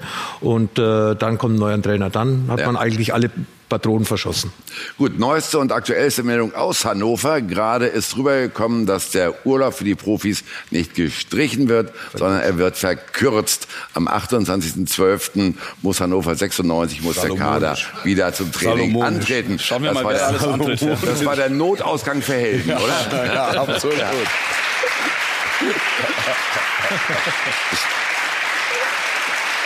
Also, und, und übrigens, Lothar, Lothar bevor, du ein, auf, bevor du eingreifst, die Brasilianer. Die, genau, das wollte ich jetzt sagen. Die Brasilianer fliegen heute nach Brasilien und die fliegen übermorgen wieder zurück. Ja, pass auf. Das will ich sehen. Das wird ja, lustig. Ja, ja, ja, das wird echt ein Trip, ne? Das wird ein schöner Trip. Ja, aber, aber jetzt pass auf, Lothar. Auch darüber hat man in Hannover messerscharf nachgedacht. Die Brasilianer dürfen als einzige erst am 3. Januar wieder aufschlagen. Wie findest du das? Ja, das äh, finde ich natürlich noch schlimmer wie alles, was jetzt vorher schon war. Du kannst nicht aufgrund der Nationalität äh, den Spielern das länger. Ist Fakt, oder was? Ja, das, das ist, ist Fakt. Ja. ja, das ist albern. Ja, jetzt ja. jetzt wird's, jetzt wird's Satire. Ja, also ja. das ist, äh, das geht gar nicht. Du kannst nicht sagen, weil sie Brasilianer sind, dürfen sie bis 3. März bleiben. Also, Bekommt sich echt so ein bisschen also da, läuft, da läuft noch mehr falsch, wie wir eigentlich schon ja. vorher die letzten 20 Minuten diskutiert haben. Äh, Sag mal, Frank. Na, also ich bin da echt ein bisschen sprachlos, dass man da solche Unterschiede macht. Also. Ja. Du bist Fußballprofi, egal ob du, woher du von diesem Planeten kommst, ja. dann kriege ich keine Extrabannung, muss ich schon bei allen gleich bleiben. Wenn jetzt einer wirklich tausend Spiele gemacht hat und wirklich Länderspiele, Weltmeisterschaften, dann sagst du mal, mach mal eine Woche frei, dann ist das was anderes. Aber, Lothar hätte drei Wochen frei machen dürfen. Ja, hat er ja machen können. Ja. Also das ist ja in Ordnung. Nein, aber man sagt, es ist keine Einheit und dann will man da eine ja. Einheit bilden und gibt geht nicht. Ein, jetzt, ist der also, Punkt, jetzt ist der Punkt erreicht, wo es in eine komplett falsche Richtung geht. Absolut. Also jetzt, jetzt geht's, es geht um Glaubwürdigkeit, wie wir vorher besprochen haben, es geht um Authentizität. Und, und, und das konterkariert, diese Entscheidung konterkariert alles. Und du wirst wahrscheinlich äh, einen, einen gegenläufigen Effekt haben. Also als, ja, weil die meisten Spieler haben ja ihren Urlaub eigentlich gebucht Klar. gehabt. Ja. ja, und dann ganz sicher nicht bis zum 27., dass sie am 28. wieder in Hannover ja. sind. Die müssen alles umbuchen und die Brasilianer, die dürfen bleiben. Warum die ja und wir nicht? Also das ist eine ich dachte, Entscheidung. das sei ein Scherz gewesen, aber es Ich, ist ich nein, tatsächlich- nein, nein, das ist wirklich, die Meldung, die steht. Ich, ich will mich mal in den Kopf von Fußballprofis hineinversetzen. Äh, Frank, wie sieht man so etwas, so eine Entscheidung, wenn man nicht Brasilianer ist? Als Ja, Spieler, also, ne? Zum Glück musste ich, habe ich solche Entscheidungen nicht mit äh. Also ich weiß nicht, also da machst du dich als, als kompletter Verein, als Verantwortliche komplett lächerlich. Also ein anderer Begriff bleibt jetzt nicht übrig. Ne? Also vielleicht, vielleicht erlebe ich es ja noch mal, dass äh, Lothar Matthäus mal Trainer ist bei Hannover oder so, dann, dann glaube ich, dann läuft es anders. Also ich äh, würde mich freuen, wenn es mal irgendwann so ist. Also eins war Lothar jedenfalls immer konsequent. Das wäre Ja. er als Trainer mit Sicherheit auch. Gut, die Personalien haben wir abgehakt. Jetzt schauen wir natürlich auf den FC Bayern München, der seine Krise, ich würde mal sagen, die Herbstdepression relativ schnell überwunden hat. Das Spiel gestern, der glatte Sieg gegen die Eintracht in Frankfurt. Hattest du mit dieser Eindeutigkeit gerechnet, Tobi? Ganz ehrlich, nein. Also ich hatte nicht damit gerechnet, als die ganzen Ausfälle nach dem Spiel gegen Leipzig bekannt wurden und als man gesehen hat, Müller rechts außen ist jetzt nicht seine Lieblingsposition, Ribéry hat wieder die Tore gemacht, aber ist kein Spieler mehr, der im 1 gegen 1 unbedingt am Gegner vorbeikommt. Dann fällt noch Hummels kurzfristig aus. Äh, dann spielt Javi Martinez auf einmal wieder auf der 6, Rafinha rechts hinten. Ich hatte mit einem engen Spiel gerechnet, vielleicht mit einem knappen Sieg für Bayern. Dass es dann so gut und souverän lief, war überraschend für mich. Wobei die ersten 20 Minuten hat die Eintracht gut Druck gemacht, hatte drei gute Chancen und dann hat Bayern äh, klasse gespielt. Auch äh, ein Lewandowski, der auf einmal die Bälle auflegen kann, das hat mir mehr lange nicht zugetraut. Ja. Ribéry, der auf einmal wieder trifft, das war überraschend, der Sieg. Gut, äh, Wolfi, du warst beim Spiel. Äh, es ist am Ende halt so souverän geworden, auch weil eben die Eintracht zu Beginn genau ihre Möglichkeiten nicht genutzt hat. Wäre da noch was anderes draus geworden, wenn es 1-0 für Frankfurt gestanden hätte? Äh, mit Sicherheit, mit Sicherheit, weil du hast, ich meine, wir haben es mit Lothar zusammen gemacht, du hast nach dem 1-0 hast du gemerkt, jetzt spürt Eintracht Frankfurt die Beine. Also es wurde dann sukzessive weniger. Du konntest dabei zugucken, wie der Tank leerer und leerer wurde. Und die Bayern wurden unglaublich stabil, haben wieder ein extremes Selbstverständnis im Spiel, das, das muss man tatsächlich sagen. Und äh, sie sind über die vergangenen Wochen, wie, wie ich fand, und ich habe wirklich viel gesehen, ähm, wandlungsfähiger geworden. Also auch, auch in der Lage, sich auf unterschiedliche Gegner einzustellen. Da- das Spiel gegen Leipzig war, war, war ein klassisches Kopfspiel. Da ging es um, um Systeme. Das war so Fußball-Sudoku. Und ähm, da, da musst du es halt schlau und konsequent machen. Und gestern, Entschuldigung, musst, brauchst du halt die Situation. Und es war, sah 25 Minuten lang nicht gut aus. Dann haben sich die Bayern ein bisschen berappelt, machen dann das Tor und verdienen sich dieses Tor quasi oder diese Führung quasi äh, im Nachgang. Und, und b- dann kann man am Ende verargumentieren, war vielleicht ein äh, Tor zu hoch, aber der Sieg war unterm Strich ungefährdet. Star des Abends war eindeutig Franck Ribéry. Zwei Tore, das war ja eine Wiedergeburt, Lothar. Wie viel hat die Leistung damit zu tun, dass Ribéry noch einmal und sehr bewusst um einen neuen Vertrag kämpft? Äh, er, er gibt die Hoffnung auf jeden Fall nicht auf. Andererseits, äh, ich habe mich gestern mit ihm unterhalten. Er fühlt sich auch fitter wie noch vor zwei, drei Monaten. Also und er ist auch gestern in den Zweikämpfen wieder vorbeigekommen, wo er vor zwei, drei Monaten irgendwo hängen geblieben ist. Gestern habe ich wieder eine Einheit bei Bayern München gesehen. Die Mannschaft hat äh, am Anfang nicht das umgesetzt, habe ich auch, mich auch mit Nico Kovac unterhalten. Er wollte eigentlich mit den drei Mittelfeldspielern, Martinez, Thiago und Kimmich, sehr eng zusammenspielen. Die ersten 20 Minuten war Thiago und Kimmich zu weit vorne. Dadurch hat eben Frankfurt dann eben auch äh, diese zwei, drei Chancen sich erspielen können. Das hat er korrigiert oder das hat die Mannschaft dann selbst korrigiert, weil er das ja schon mit auf den Platz gegeben hat. Und dann war Bayern stabiler gestanden und natürlich dann die individuelle Qualität eben von einem äh, äh, frischen Ribéry, von einem spielfreudigen äh, äh, Lewandowski, von einem einsatzfähigen Martinez. Vier Wochen nicht gespielt. Und gestern hat er gespielt, hat, äh, hat alles rausgehauen, hat den Körperkontakt mit jedem Frankfurter Spieler gesucht. Gestern war Bayern München 70 Minuten lang eine Mannschaft, wie ich sie lange nicht mehr gesehen habe, weil es war gestern ein Spiel, wo Nico Kovac die Mannschaft auf, auf aggressive Frankfurter vorbereitet hat. Viele Zweikämpfe, viele Nicklichkeiten. Häufig Ribéry am Boden gelegen. Natürlich, Frankfurt wollte da durch Nicklichkeiten auch den Spielfluss von Bayern stören. Aber die Mannschaft hat Charakter gezeigt. Sie haben miteinander gefeiert. Und danach in der zweiten Halbzeit haben sie das souverän nach Hause gespielt. Und für mich auch in der Höhe aufgrund der zweiten Halbzeit dann auch verdient. Oder ich will gern bei Ribéry bleiben, denn bei, äh, um den dreht sich wirklich alles am Tag danach, auch im Netz. Ricardo, du hast übrigens einen zauberhaften Weihnachtspullover an. Herr Flitze? Ja, Der wird dir auch sehen. Da habe ich übrigens von Jörg Schmatke unter der Woche geschickt bekommen. Aus Wolfsburg. Aus Wolfsburg. Bei der Farbe hätte ich drauf kommen können. Ja. Ja, wir waren ja eben auch bei Hannover, ne? Aber kommen wir jetzt zu den, ba zu den Bayern, zu den Roten. Also äh, Lothar hat gerade gesagt, er hat mit Ribéry gestern gesprochen, seit drei Monaten. Ja, jetzt fühlt er sich endlich wieder fitter. Das spiegeln auch die Werte wieder. Denn vier Tore in den vergangenen drei Spielen, ältester Doppelpacker in der FCB-Historie und mittlerweile hinter Lewandowski zweitbester Torschütze der Bayern. Da fragen wir uns natürlich, soll denn jetzt der FC Bayern mit Franck Ribéry wieder verlängern über den Sommer hinaus und immerhin sagen mittlerweile 38 Prozent, ja, die Bayern sollen mit Franck Ribéry verlängern. 62 Prozent dagegen sagen da immer noch nein. Und da können wir mal stellvertretend auf viele weitere Meinungen schauen. Unter anderem sagt nämlich Tobias, nein, Immerhin ist es jetzt schon lange her, dass Ribéry bei den Bayern spielt. Bei allem Respekt ihm gegenüber, aber man darf nicht über die schlechten Leistungen hinwegschauen. Nur ich habe von Wonti mal gelernt, es gibt weder alt noch jung, sondern nur gut oder schlecht. In der Tat. Und, äh, und dieses Zitat, dieses Zitat stammt von keinem geringeren als von Otto Rehagel, der das halt mal gesagt hat, als er den, ich glaube, 39-jährigen Manfred Burgsbüller nach Bremen geholt hat. Uli Hoeneß benutzt es auch sehr gern. Siehst du? Äh, okay, Otto war ja auch mal ein Dreivierteljahr in München. Da hat er Uli Hoeneß sicherlich einiges an die Hand genau. gegeben von seiner Philosophie. Ribéry 36. Wir haben viele Meinungen aus dem Netz gehört, wie es mit ihm weitergehen sollte. Aber wir haben für Sie auch noch die Meinung des großen Vorsitzenden. Karl-Heinz Rummenigge ist gestern nach dem Spiel natürlich auch befragt worden. Gut, wenn Ribéry so weiterspielt, kommen sie um den ja nicht rum wahrscheinlich. Ja, er hat gerade auch Spaß in der Kabine schon gesagt, er möchte seinen Vertrag verlängern. Haben Sie da schon was vorbereitet? Nein, nein, haben wir nicht.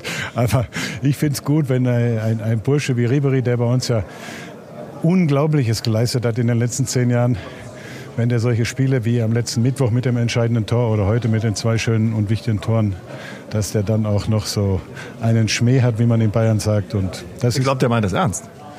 Ja, das, wenn er so weiterspielt. Nein, aber ich habe auch kein Problem damit. Ich, ich sage immer, es gibt keine alten Spieler, es gibt nur gute und weniger gute Spieler. Wie man diese Woche gesehen hat, ist er ein auch sehr guter Spieler noch.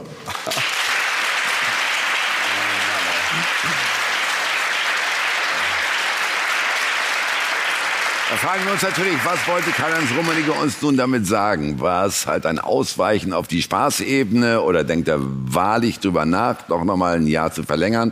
Äh, erst einmal, äh, Julian, wie interpretierst du diese Aussage von Rummenigge? Ja, sie möchten Ribéry die Tür nie zuschlagen und ihn nie verärgern. Man muss wissen, Frank ist ein sehr sensibler Spieler. Also wenn du jetzt ernsthaft sagen würdest, wir verlängern auf gar keinen Fall, es würde ihn schon sehr, sehr treffen, weil FC Bayern ist für ihn eine Herzensangelegenheit. Er will auch nach der Karriere eigentlich in Deutschland, München bleiben. Das bedeutet für ihn sehr, sehr viel. Trotzdem, in meinen Augen wäre es ein grober Fehler, Frank in Aussicht zu stellen, dass man vielleicht mit ihm verlängert wir saßen vor vier Wochen hier und haben gesagt, Bayern macht keinen Umbruch, die Mannschaft ist überaltert. Und jetzt, nach drei Spielen, Frank hat seine Tore, er hat gut gespielt, aber er hat vier Tore, glaube ich, gemacht in der Saison, alle in den letzten Spielen. Das heißt, die, fast die gesamte Hinrunde hat er gar nicht getroffen. Er wird 36. Ich finde, man muss ein bisschen das alles mal richtig einordnen. Mit ihm zu verlängern, das geht nicht. Du musst auf jüngere Spieler setzen. Du siehst,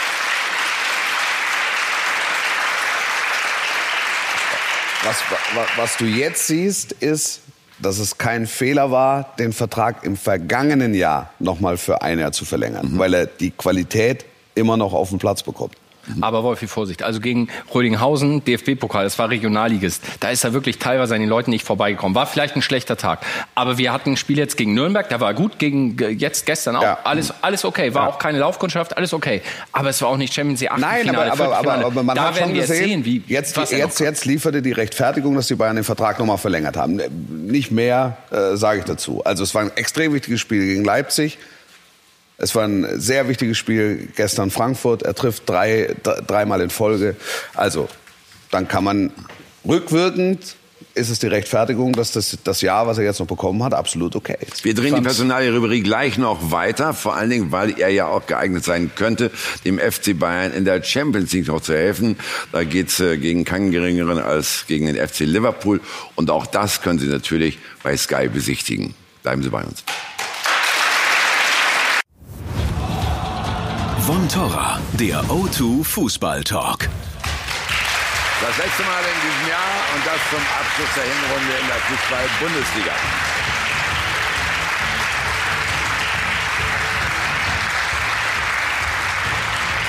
Wir waren mitten in der Debatte um Frank Ribéry und klären die Frage, ob der FC Bayern seinen Vertrag doch nochmal verlängern sollte, nachdem er in den letzten drei Spielen so stark geliefert hat.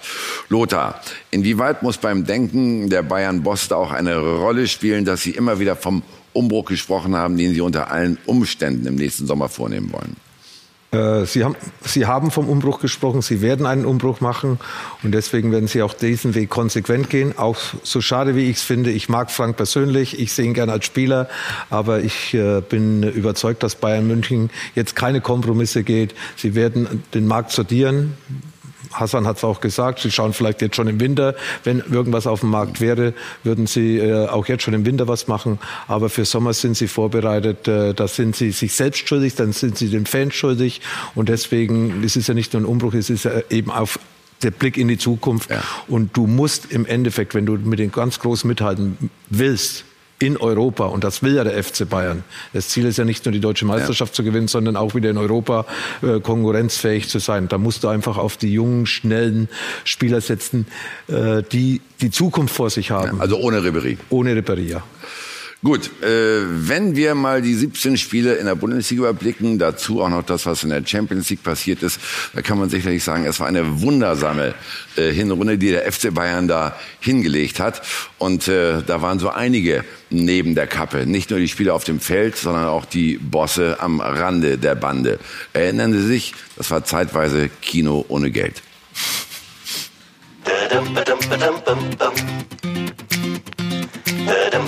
Er feierte in diesem Herbst im Zentrum der bajuwarischen Fröhlichkeit ein überraschendes Comeback. Der FC Hollywood.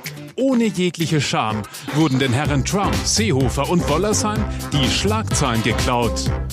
Begonnen hat das Spektakel mit einer äußerst amüsanten Pressekonferenz. Schön, dass Ich möchte vielleicht in diesem Zusammenhang mal daran erinnern an Artikel 1 des Grundgesetzes. Da heißt, die Würde des Menschen ist unantastbar. Wir werden keine respektlose Berichterstattung weiterhin akzeptieren. Geht's eigentlich noch? Und schon nahm alles Fahrt auf. Ein Maulwurf in der Bayern-Kabine trug interne Informationen an die Öffentlichkeit. In München ist sowas eine Krise von historischem Ausmaß. In der Geschichte gibt es genug Beispiele, ja, ob das Troja war, ob das Cäsar war, was nicht alles passiert ist. Ja. Jetzt gehen wir mal in die Antike. Ja. Schnell wurde bei den Bayern das Gesetz der mannschaftlichen Geschlossenheit außer Kraft gesetzt. Und das der Mathematik übrigens auch. Meines Wissens sind wir Zweiter. Torverhältnis interessiert mich nicht. Haben die mehr Punkte wie wir? Nein. Höchstens besser Torverhältnis. Aber es interessiert mich doch nicht das Torverhältnis. Es wurde über Oliver Kahn diskutiert. Ehrenspielführer Breitner wurde aus dem VIP-Bereich verbannt. Bei der Hauptversammlung gab es eine hämische Nordkorea-Flagge, Pfiffe für den Präsidenten und ein Mitglied, das ihn auf der Bühne kritisierte. Es ist nicht Ihr Stadion und der Verein ist nicht Ihr Eigentum. Paul Breitner hat ausgesprochen, was sich viele dachten und das muss man dann auch mal aushalten. Sag mal Meinungsfreiheit, Artikel 5 Grundgesetz. Wenn du jetzt geschwiegen hättest, wärst du ein Philosoph geblieben. Und daran will ich es belassen. Allerdings nur rund 14 Stunden.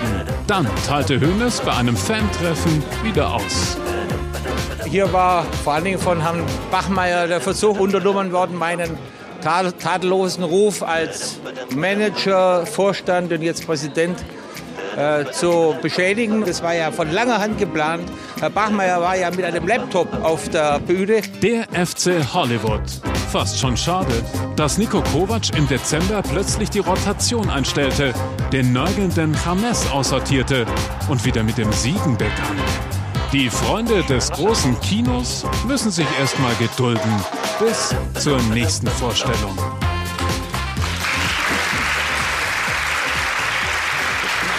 Das ist ja die Frage, Tobi. Als ständiger Beobachter des FC Bayern geht es hier an dich. Äh, wird es eine nächste Vorstellung geben oder ist der FC Bayern jetzt wieder auf Kurs? Vorerst sind sie, glaube ich, auf Kurs. Also sie haben das jetzt gut gemacht, die letzten fünf Spiele, äh, ja. eine gute Serie hingelegt.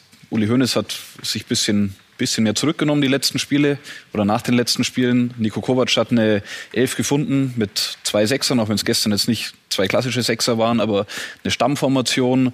Sie sind sportlich wieder zurück in der Erfolgsspur. Mhm. Aber ich glaube nicht, dass das ganze Gebild jetzt schon so sicher war zum Ende der Hinrunde, dass man sagt, die sind komplett wieder der erste Jäger von Dortmund und werden am Ende Meister. Ja. Also gegen Leipzig war das ein Spiel, Bayern hatte mehr Chancen, aber wenn Leipzig das 1 zu 0 schießt, kann es, glaube ich, auch anders ausgehen. Und jetzt kommt es auch darauf an, wie die Verletzten zurückkehren in der Rückrunde. Ich glaube, wenn Bayern nehmen wir die Spiele gegen Liverpool. Wenn gegen Liverpool Koman, Gnabry, Tolisso, James, wenn die ganze Mannschaft fit ist, dann ist das äh, ein 50-50-Spiel. Das hat Robert Lewandowski auch vor einer Woche zu mir gesagt. Darüber sprechen, gleich, äh, sprechen wir gleich noch gesondert. Wenn es weiter Verletzte gibt, dann kann das ganze Gebild ja. auch wieder ein äh, bisschen wackeliger werden. Gut, es ist ja nicht nur durch die Verletzungen so wackelig gewesen im Herbst. Und in der Nachschau müssen wir nochmal äh, gucken, wie es dann überhaupt so weit kommen konnte, Julian. Was hatte denn die Spieler so verunsichert, dass sie plötzlich gegen Augsburg, gegen Gladbach eben diese Erfolgserlebnisse nicht hatten. Ja, ich erinnere mich daran. Ich habe mit Lothar zu der Zeit ein Interview geführt und Lothar hat das erklärt mit Indianern und, und Häuptlingen. Niemand wusste mehr durch die Rotation von Kovac, die einfach jeden betraf oder fast alle. Wer ist jetzt noch Häuptling? Wer ist Indianer? Die Hierarchie der Mannschaft war stark beschädigt. Mhm. In der Kabine gab es auch deutliche Stimmung gegen Kovac. Und das war ein großer Unruheherd. Das hat er jetzt weitestgehend in den Griff bekommen, vorerst. Ich bin auch noch vorsichtig, weil ich sage, ja. die großen Gegner kommen. Das sind die Prüfsteine. Leipzig in allen Ehren, das war ein wichtiges Spiel, aber ja. das, das kommt noch. Gut, Und hat er das, hat Kovac das in den Griff bekommen oder ist ihm das in den Griff bekommen worden? über die Führungsspitze. Die Führungsspitze hat äh, die Führungsspieler zum Gespräch gebeten. Müller, Lewandowski, Neuer und äh, Boateng, glaube ich. Mhm. Ja, weil sie haben ja auch gemerkt, dass in der Mannschaft irgendwas nicht stimmt. Ja, jeder, jeder denkt nur an sich. Und äh, ich glaube, durch diese Gespräche, die geführt worden sind, haben die Führungsspieler so einen Zusammenhalt erstmal untereinander gebildet und das auf die Mannschaft übertragen, dass es so nicht weitergeht. Weil wir wollen Erfolg haben. Wir beim FC Bayern sind erfolgsverwöhnt, wollen es auch weiterhin haben. Und das ist jetzt eine große Herausforderung, diesen Vorsprung, den Dortmund verdient sich herausgeholt hat, einzuholen, was äh, was äh, zu schaffen, was vorher vielleicht noch nie eine Bundesligamannschaft geschafft hat. Und das ist jetzt der Antrieb und die Motivation für die neue Mentalität, die in dieser FC Bayern Mannschaft steckt. Bin gespannt, wenn alle Verletzten zurückkommen, ob das dann auch weiterhin so ruhig bleibt wie in den letzten drei, vier Wochen, ja, weil dann ja. will ja wieder jeder spielen. Zurzeit gibt es ja nicht viel Alternativen. Gestern waren, glaube ich, zwei äh, gestandene Profis auf der, auf der, auf der Bank gesessen, sonst ja. eigentlich nur Nachwuchsspieler. Und vielleicht noch im Winter neue Spieler dazukommen. Meine Herren, das führt uns sofort und direkt zu unserer voll auf die zwölf Frage, das Fanvoting, das wir immer Punkt zwölf auflösen. Es ist soweit. Erinnerung natürlich auch an viele von Ihnen zu Hause, dass das Mittagessen erst so langsam gemacht werden müsste. Aber lassen Sie sich noch eine Dreiviertelstunde Zeit damit. So, jetzt die Auflösung. Äh, zu unserer Frage, kann der FC Bayern den äh, BVB Borussia Dortmund also trotz sechs Punkten Rückstand noch abfangen? Sie an, 62 Prozent sagen ja, das kann noch passieren, das wird noch passieren. Also, Ihrer Meinung nach ist die Bundesliga der Spitze weiter ganz, ganz offen.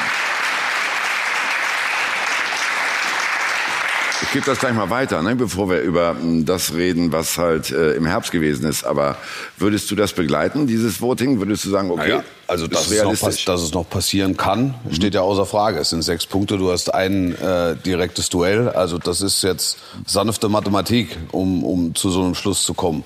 Ich, ich glaube, dass wir ein, ein Saisonfinale und ein Titelrennen erleben, was es lange nicht gab. Ja, das glaube ich. Das ist äh, wunderschön, dass du es schon angeteasert hast, denn nachher werden wir im Zusammenhang mit Borussia Dortmund das Ganze auch nochmal neu einordnen. Den Gegner muss man ja immer dazuziehen in den Überlegungen. Aber Tobi, da war ja nicht nur in der Mannschaft nur Unwucht im Herbst, sondern auch bei den Bossen. Ne? Also wir erinnern uns an die legendäre Pressekonferenz, an Auftritte, die nicht so ganz, ganz schlüssig gewesen sind. Wie konnte das so erfahrenen Liedern wie Hönes und Rummenigge passieren? Also es gibt ja beim FC Bayern eine sehr große Medienabteilung und äh, Julian und ich, die wir täglich mit äh, den Herren zu tun haben, Herren und Damen, ähm, wissen, dass da ja alles abgestimmt wird. Also wenn ein Interview gegeben wird, dann wird bevor die Spieler oder Verantwortlichen auf uns losgelassen werden, wird über die möglichen Inhalte und Fragen gesprochen. Vor einer Pressekonferenz wird über die möglichen Fragen gesprochen und vor so einer Pressekonferenz, wie die drei Bosse dort gegeben haben, wird natürlich auch über die Inhalte gesprochen. Und dann gibt es eigentlich nur zwei Möglichkeiten. Entweder es hat niemand geschafft, Hönes, Rummenigge und Salihamidzic, aber wahrscheinlich eher Hönes und Rummenigge, diese Veranstaltung auszureden, äh, was bedenklich wäre, oder was noch bedenklicher wäre, sie haben sie unterstützt in diesem Tun. Und das wäre natürlich äh, ja, der, der Supergau, wenn man sagt, ihr geht da rein mit diesem, das Skript hat es ja gegeben, wo drauf steht, Artikel 1 Grundgesetz. Und wenn ich als äh, erfahrener Medienmann dieses Skript vor mir habe und lese, dann weiß ich in dem Moment eigentlich, No-Go, mach's nicht, weil sonst geht die Veranstaltung nach hinten los. Man muss sagen, also die PK war die peinlichste PK, die es bei Bayern gab. Das muss man sagen. Schlimm war, dass sie danach der Meinung waren, es war gut, es war richtig. Gut ist, dass sie mit etwas Abstand inzwischen selber drüber schmunzeln, selber sagen, es ist nicht so gelaufen, wie es hätte laufen sollen. Ja. Gut, aber wie kann das passieren? Lothar, du kennst die Jungs doch sehr gut. Uli Hoeneß kennst du ganz lange, Karl-Heinz Rummenigge kennst du ganz lange. Wie können die in so einer Situation plötzlich einen, einen ja, Realitätsverlust erleiden? Ja, sie wollten einfach auch wieder wahrscheinlich von anderen Problemen, sportlichen Problemen ablenken, dass man einfach mehr die Mannschaft in Ruhe lässt und den Fokus auf sie, äh, sie, sie zieht. Aber das, wie gesagt, die haben festgestellt, dass es über ein Ziel hinausgeschossen äh, war. Und äh, damit müssen sie bis heute leben, wahrscheinlich auch noch die nächsten Jahre, weil die Pressekonferenz bleibt legendär. Und äh, da sieht man auch, dass erfahrenen Hasen wie Uli Hoeneß und Karl-Heinz Rummenigge Dinge passieren, die vi- vielleicht äh, einen Tag später vollkommen anders gemacht hätten. Und ich muss dazu noch sagen, also es liegt mir jetzt fern, dass ich da nur sage, wir Journalisten, wir haben alles richtig gemacht und man macht sich drüber lächerlich oder wie auch immer. Ich glaube, die Intention, dass man sagt, man stellt sich vor die Mannschaft, man verteidigt Spieler, die Weltmeister geworden sind, man verteidigt den Trainer, die ist ja gar nicht so verkehrt. Das kann man machen. Man kann auch, wenn man, wir wurden ja persönlich angesprochen, war früher so, dann hat man die Bild, Sportbildreporter vielleicht ins Büro an der Seenmerstraße geholt und dann im 1 zu 1 Gespräch das Ganze geklärt. Aber in dem Rahmen, wie das Ganze passiert ist, vor der Weltöffentlichkeit und dann auch noch äh, die Worte, die gewählt wurden, das hätte man, glaube ich, anders machen können und müssen. Und jetzt wollen wir alles wieder im Lot. Das heißt, geht der FC Bayern jetzt auch gestärkt in die wichtigste Phase der Naja, Saison? alles, alles wieder im Lot würde ich, würde ich noch gar nicht so sehen. Also es ist, es ist, eigentlich ist es so wie immer, sie müssen jedes Spiel gewinnen und solange sie Zweiter sind in der Bundesliga ist bei den Bayern nichts im Lot. Es ist jetzt so, dass der Trend positiv ist ähm, und in dem Moment ist, ist auch das Schweigen der Bosse. Um, um vielleicht noch mal kurz an diese PK anzuknüpfen, die da äh, vollkommen aus dem Ruder gelaufen ist.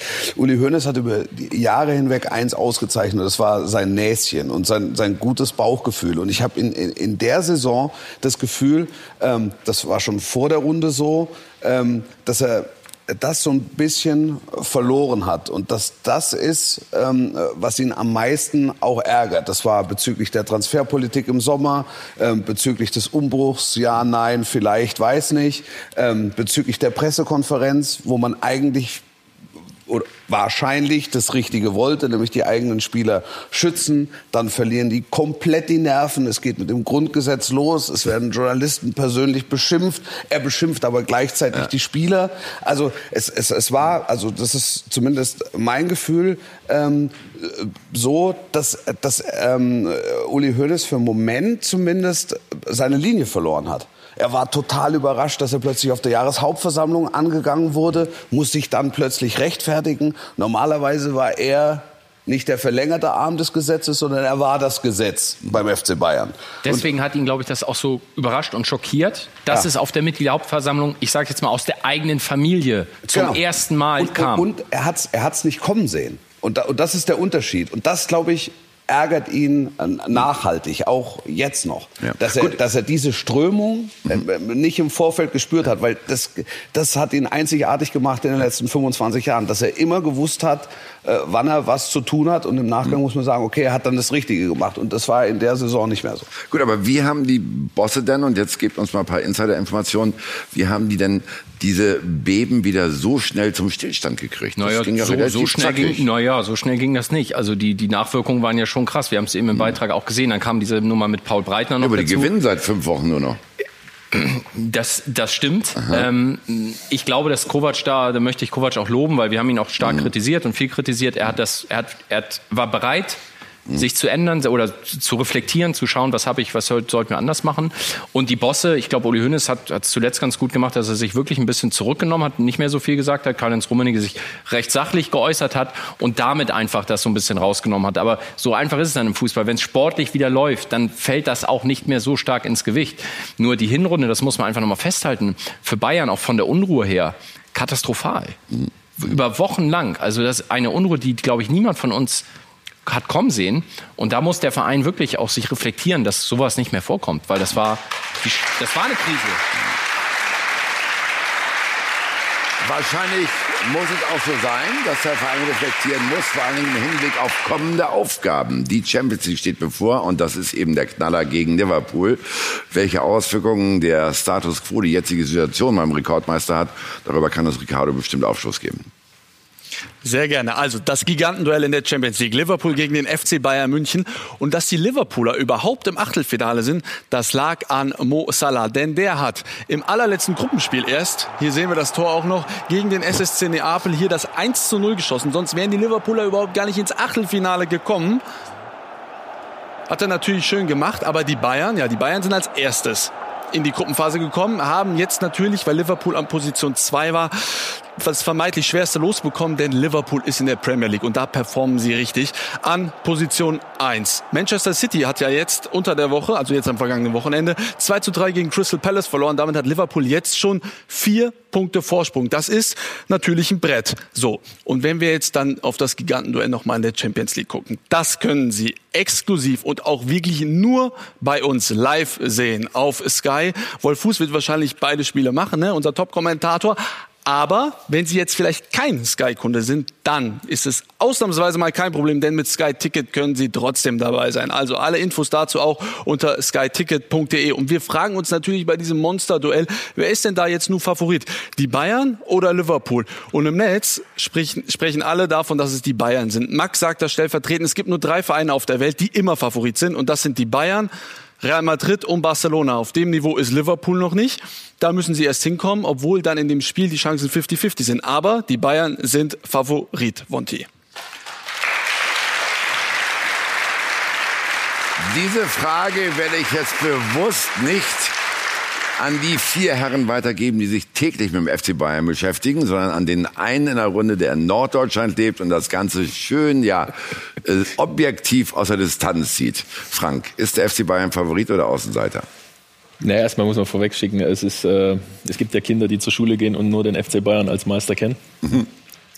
Und für alle Nicht-Sympathisanten mit dem FC Bayern ist es ja auch mal ganz schön, dass es so eine Situation gibt, dass, es, dass die Bundesliga mal so ein bisschen Spannung wieder hat und dass äh, Borussia Dortmund das auch ausgenutzt hat und Bayern jetzt in einer Lage ist, wo sie es nicht mehr selbst in der Hand haben. Das gab es ja auch schon, muss man ewig zurückdenken. Weil wenn Dortmund alle Spiele gewinnt, dann sind sie Meister.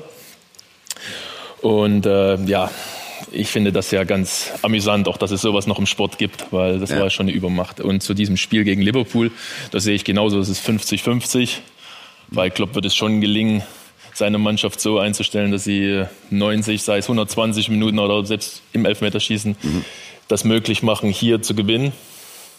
Und ähm, ja, dieses, dieses, dieses vom letzten Jahr, dieses, dieses Champions League äh, Desaster aus, aus Klopps Sicht, äh, das vielleicht nochmal in ein positives, ein Ja. Happy End zu, umzumünzen. Also das wird schon, da wird es auf Kleinigkeiten ankommen, wer den ersten Fehler macht und äh, wird, da wird so ein Spiel entschieden. Und stell dir vor, Julian, der FC Bayern scheidet aus. Gibt es dann FC Hollywood Teil 2? Die Gefahr droht. Es kommt auf das Wie an. Ja, man kann, ich sehe Bayern im Moment als Außenseiter von der Form, weil, wie gesagt, das ist mir noch zu kurzfristig, diese wiedergeholte Stabilität. Ähm, insofern kann, kannst du gegen Liverpool natürlich auch mal verlieren. Die Frage ist, wie und wie präsentiert sich die Mannschaft bis dahin? Wie sicher ist Kovac so im Sattel? Die Gefahr besteht. Also das, nach der Hinrunde jetzt zu sagen, es wird ganz sicher, werden sie es ganz locker nehmen und dann wird Kovac weiter Trainer bleiben und alles bleibt ruhig, wäre ja naiv. Ja, Lothar schaut schon mit den Hufen. Ich denke, du wirst da wissen, was dazu beitragen. Ne? Nein, ich freue mich auf das Spiel, weil das wird, äh, wird äh, das Highlight in dieser zweiten Runde. Liverpool in der jetzigen Form, man hat ja auch gerade gehört, vier Punkte Vorsprung vor Man City, äh, tolle Spieler, auf den Positionen sich verändert in den letzten zwei Jahren durch Jürgen Klopp, wo es auch nötig war. Torhüter, Defensive, nach vorne haben sie immer gut gespielt. Natürlich sehr viel Geld in die Hand genommen, circa 450 Millionen hat Klopp eingekauft bis jetzt. Ja, wenn das dann, das ist ja auch schon aussagekräftig, 450 Millionen in eine neue Mannschaft investiert von Jürgen Klopp, genau die Spieler, die er gebraucht hat, genau die Mentalität, die zu Jürgen Klopps Spielsystem passen.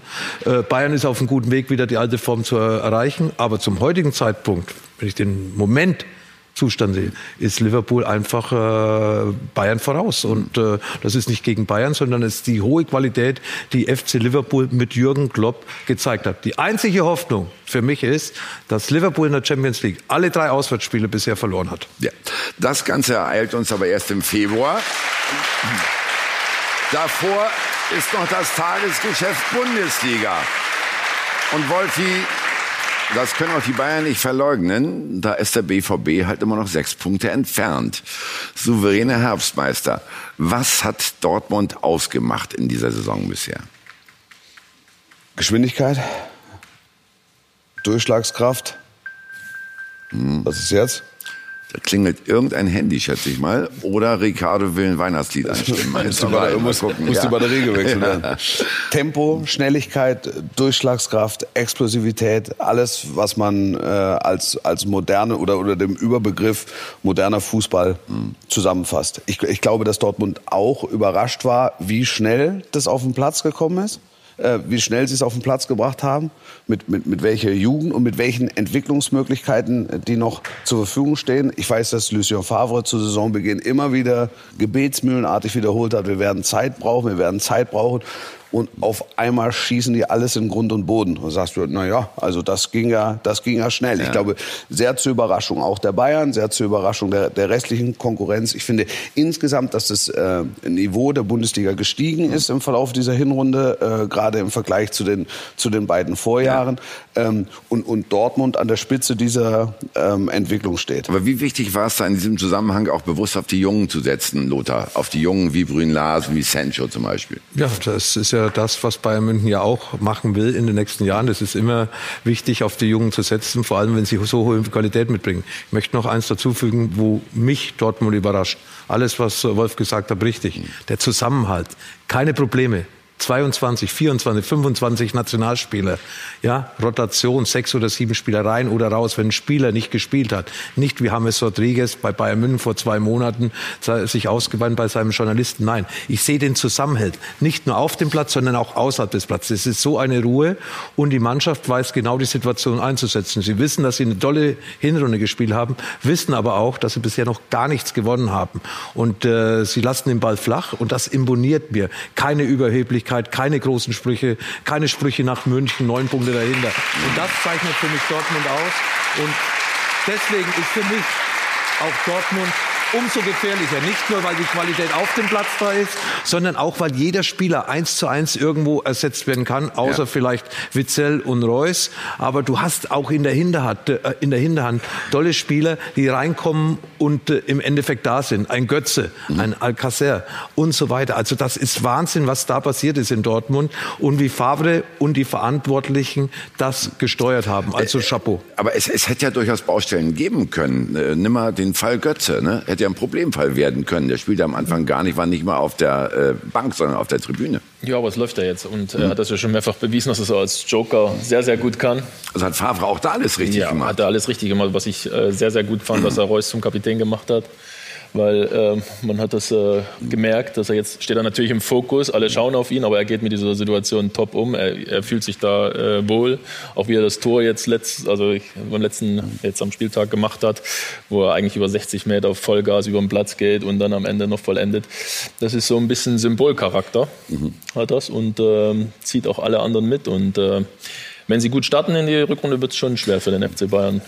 Gut, aber wie kann man dann so einen wie, wie Götze dann halt doch wieder so gut in die Mannschaft einbauen? Ist das halt wirklich genau die große Tat von, äh, äh, von Lucien Favre gewesen in dieser ersten Runde?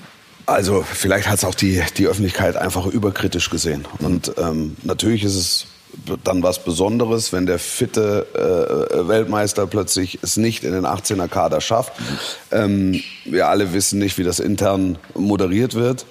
Äh, Fakt ist, ähm, dass Mario Götze seine Position als, als Kaderspieler zu 100 Prozent angenommen hat und als Mannschaftsdiener angenommen hat. Und äh, das, finde ich, muss man ihm zugutehalten und das muss man auch dem Trainer zugutehalten. Weil er es äh, wirklich jetzt geschafft hat, über Wochen Götze eine Rolle zuzuweisen, in der er aufgeht. Also keiner misst ihn ja plötzlich mehr an Assists oder an direkten Toren, sondern jeder sagt, der, äh, der bereitet vor, äh, 60, 70 Minuten, Und läuft den äh, Gegenspieler kaputt, drin dann sogar, kommt ja. Alcázar und, und pflückt einfach nur noch. Ähm, und, und, und, und das ist, glaube ich, eine besondere Trainerleistung. Es ist aber auch eine, eine, eine besondere Spielerleistung, sich in, in, in dieser Rolle zu, zu integrieren. Ein Schlüssel mit Sicherheit Oder mit eben dieser auch, Rolle zu identifizieren. Ja, äh, ein Schlüssel sicherlich auch Marco Reus, der die Saison seines Lebens zu spielen scheint, der weitgehend verletzungsfrei ist. Aber der BVB, Tobi hat bisher noch keine Delle gehabt. Das Spiel gegen Düsseldorf, das kann mal passieren, würde ich sagen. Ne?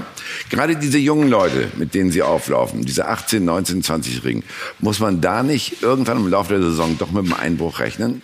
Ich glaube, da war das Spiel vorgestern gegen Gladbach äh, ein Schlüsselspiel in der Saison. Und wenn Borussia Dortmund im Mai 2019 deutscher Meister werden sollte, dann wird man, glaube ich, auf dieses Spiel von vorgestern blicken, weil zuvor die erste Niederlage in Düsseldorf gegen den Gegner, gegen den man eigentlich nicht verlieren darf.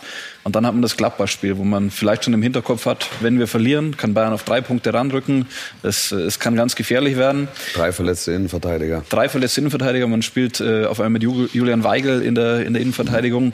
Und dann zeigt man den Charakter, man zeigt die Gefestigkeit der Mannschaft und gewinnt gegen den Zweiten im Spitzenspiel nach der Niederlage, Niederlage gegen Düsseldorf. Ähm, für mich ein absolutes Schlüsselspiel, wenn Dortmund weiter erfolgreich sein sollte, dass die Mannschaft eben nicht einbricht und so ein Spiel gewinnt. Ja, aber das spricht doch dann alles dafür, dass Dortmund durchmarschiert, Frank. Und ihr sagt, Moment mal, die Bayern werden noch kommen. Was denn nun? Ja, es hängt natürlich davon ab. Also solche, Lothar hat es ja schon gesagt, solche Spieler wie Reus oder auch so ein Paco Alcacer, wenn er, wenn er dann nicht mehr trifft oder vielleicht verletzt ist, das, das ist schon, das wiegt äh, bei so einer Mannschaft schon schwer. Ne? Und äh, da sind wir keine Hellseher. Aber wie gesagt, diese Mannschaft, so wie sie gerade funktioniert, und es wurde gerade gesagt, dieses Spiel gegen Gladbach, das war schon so ein bisschen ein Charaktertest und den haben sie sehr gut bestanden. Äh, Ich denke, das, das ist auch ein Zeichen nach München. Hallo, wir sind da und wir sind bereit dafür. Und äh, ich glaube, das wird eine interessante Rückrunde.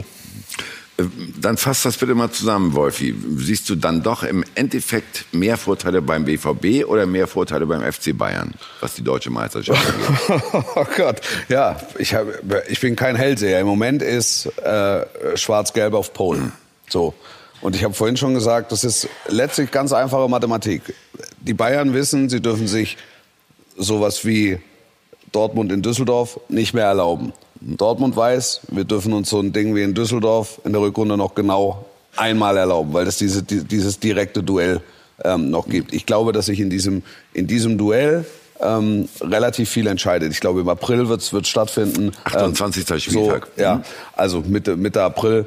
Ähm, und, und, und dann sind wir schlauer. Jetzt ist es, jetzt ist es Kaffeesatzleserei. Es, es gibt ähm, äh, überhaupt keine Anzeichen dafür, dass Borussia Dortmund einbricht.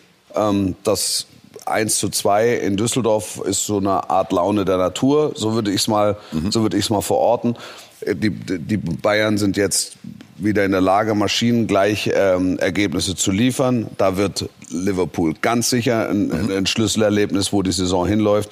Ich, ich glaube, wenn sie Liverpool raushauen, dann ist es eher ein Vorteil noch äh, für die Bayern, weil sie dann tatsächlich nichts mehr verlieren. Wenn sie gegen Liverpool verlieren und ausscheiden, wird es eine hochproblematische Saison, ähm, dann wird es, glaube ich, Dortmund machen. Aber nochmal, das ist äh, Kaffeesatzleserei. Was man, ja, was man ja nicht vergessen darf, Dortmund hat die zweitbeste Hinrunde der Vereinsgeschichte gespielt, das sechs ja. Punkte vor Bayern. Und Bayern hat trotz aller Probleme zu Hause gegen äh, Düsseldorf die Punkte hergeschenkt, gegen Augsburg äh, die Punkte hergeschenkt Freiburg. und gegen Freiburg. Das sind, und äh, Gladbach. Gladbach war eine Niederlage, aber die anderen drei waren unentschieden, wo sie geführt haben. Das wären auch sechs Punkte mehr und sie wären auf einmal punktgleich mit Dortmund. Also hätte, hätte, aber. Genau. Oder kennt sich da aus.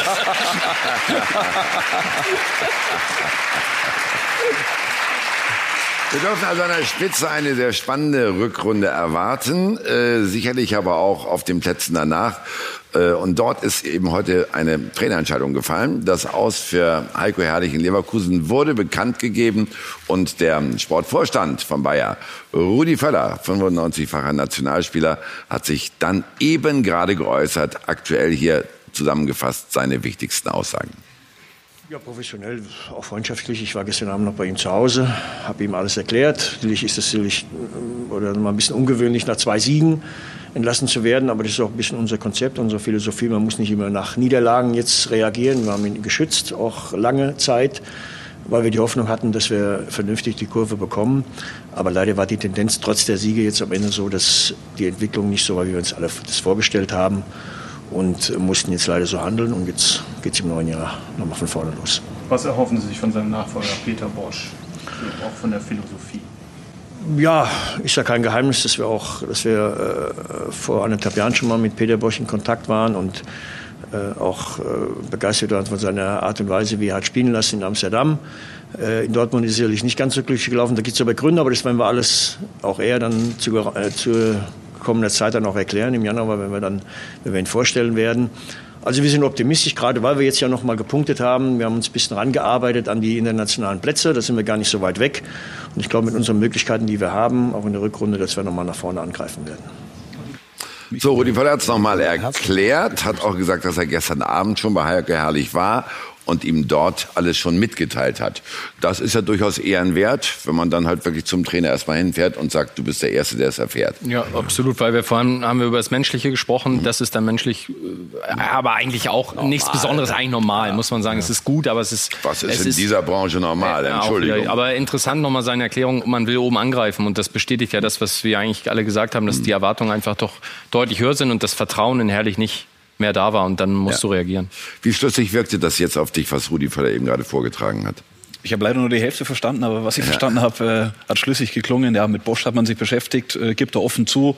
Ist ja auch äh, jetzt gut, dass da nicht rumgeeiert wird, sondern man sagt, das ist unser Favorit, den wollen wir haben. Und Jetzt sind wir gespannt, ob er die Zeit nutzt, die er jetzt, wie wir analysiert haben, mehr hat, um die Mannschaft in die, in die Spur zu bekommen. Ich glaube auf jeden Fall, dass Spieler wie Brandt oder Bailey äh, ihre Freude an Bosch haben werden, weil nach vorne hat er ein Konzept, hat eine Idee und die Frage ist, ob jetzt die Absicherung nach hinten, die er in Dortmund nie hatte, in Leverkusen findet und einbaut. Also orientiert sich auch an der Bosch-Zeit in Amsterdam, die ja nun wirklich nachweislich sehr erfolgreich war mit dem Erreichen des Euroleague-Finals. Also mit einer jungen Mannschaft. Mit einer sehr jungen Mannschaft und viel Offensivgeist. Mhm. Ja. Gut, Peter Bosch wird also neuer Trainer bei Bayer Leverkusen. Das ist die Meldung des Tages aus der Bundesliga. Schalke hat eine Hinrunde hinter sich, die man als deutscher Meister, äh, deutscher Vizemeister so eigentlich nicht abliefern darf. Dann aber kam gestern noch dieses 3 zu 1 in Stuttgart. Frank, ein Befreiungsschlag oder nur ein Sieg, der die aktuellen Probleme ein bisschen verdeckt? Ich denke, von jedem etwas. Der Sieg gestern war nicht äh, überzeugend. Man hat gemerkt, wie, wie unsicher es doch einiges ist. Mal, gerade wenn ich an diese Szene denke, wo äh, Stuttgarter frei vorm Tor steht und in einen Pfosten schießt. Mhm. Nach dem Patzer von Ralf Fährmann, von, ja. Nach dem Patzer von Ralf. Ähm, da läuft so ein Spiel ganz anders. Und insofern war das so ein bisschen äh, gestern auch Bundenlecken. Man hat es gemerkt bei den Spielern, nach, nach die, also die Interviews, die sie gegeben haben. Da war schon eine Menge Erleichterung. Aber das ist, äh, wenn man sich das vor Augen führt, letztes Jahr haben sie, ihr habt die Statistik, viele Tore durch Standards gemacht. Und in diesem Jahr ist wohl die Statistik genau umgedreht, dass äh, kaum noch Tore durch Standards gemacht werden. Und äh, ja, sie spielen jetzt nicht viel anders. Er hat das am Anfang der Saison probiert, ist, ist in die Hose gegangen, er hat das dann selber korrigiert, Tedesco. und dann war die Mannschaft aber schon in so einem Lauf drin, dass nichts lief, dass man viele Spiele auch verloren hat dann. Und äh, ja, so kommt eins zum anderen. Und Schalke ist sehr emotional, lebt viel vom Mythos. Und äh, ja, dann ist man jetzt in so einer Situation, wo wo es darum geht, einfach nur rauszukommen. Ne? Ja, da sind natürlich jetzt, äh, weil Schalke die Enttäuschung der Hinrunde gewesen ist, einige Menschen auch in den Fokus geraten, wie zum Beispiel der Trainer, aber auch der Sportvorstand Christian Heidel. Fangen wir mal bei äh, Domenico Tedesco an, Lothar. Warum ist es deiner Einschätzung nach nicht gelungen, dass er die Mannschaft sportlich weiterentwickeln konnte nach der Vizemeisterschaft? Ja, erstens mal muss man sagen, die Vizemeisterschaft war natürlich ein Riesenerfolg, aber auch aufgrund dessen, dass viele Mannschaften, die man eigentlich vor Schalke eingestuft hat oder erwartet hätte, äh, im letzten Jahr einfach ihre Leistung nicht gebracht hat. Es ist Leipzig, das ist Dortmund, das ist Hoffenheim. Äh, Schalke hat nicht überragend gespielt. Schalke hat sich auf ein einfaches Fußballspiel konzentriert. Defensiv gut zu stehen, Standardsituationen. Die Statistik sind 26 Tore von 53 durch Standardsituationen im letzten Jahr. Das schaffen sie nicht, weil der Gegner ist darauf eingestellt. Der Gegner macht den Schalkern auch nicht mehr den Gefallen anzugreifen, dass die Schalker mit ihren langen Bällen auf Konter spielen können. Auch das ist entschlüsselt worden. Und Tedesco hat es bisher nicht geschafft, ein neues System bei Schalke reinzubringen, wo sie unberechenbar ist. Er hat die Qualität an Spielern, ich finde, die Qualität auf Schalke ist ganz sicher eine Qualität, wo Schalke mindestens europäisch spielen muss. Ja, aber da sind wir beim Punkt, oder? Passen diese Spieler denn zusammen? Das ist, das ist das Problem für mich. Was will Tedesco spielen und was kauft Heidel ein? Ab und zu habe ich das Gefühl, Heidel kauft Spieler, die bei anderen Vereinen überzeugt gespielt haben. Uth bei Hoffenheim, Rudi Nationalmannschaft Hoffenheim und eben auch beim FC Bayern. Aber im Endeffekt äh, kommen sie auf Schalke nicht so klar, weil eben ganz klar Schalke anders spielt wie Hoffenheim. Und äh, deswegen ja. Aber ich will nur ein, kurz einhaken, bei Rudi, ja, Leute, da wundert mich einfach, äh, dass es jetzt heißt, ja, aus der Kabine kommt, der ist zu ruhig, ja, das ist kein Leader, der sei nicht fit und so. Also wenn ich einen Rudi hole, nur mal als Beispiel für diese ja. Einkaufsschule, dann weiß ich doch, was ich für einen Spielertypen bekomme. Bei Bayern war der immer fit, ich habe da jetzt keine Fitnessprobleme festgestellt, aber dass das ein ruhiger Typ ist, das weiß doch jeder. Wie, wie, kann, das, wie kann das sein? Also ich habe da auch manchmal bei Schalke das Gefühl, da würden jetzt Sündenböcke gesucht, und die, um von der Transferpolitik so ein bisschen abzulenken. Also finde ich bei Rudi irgendwie extrem ungerecht, ist mein Empfinden. Ich hole mir, Ru hm.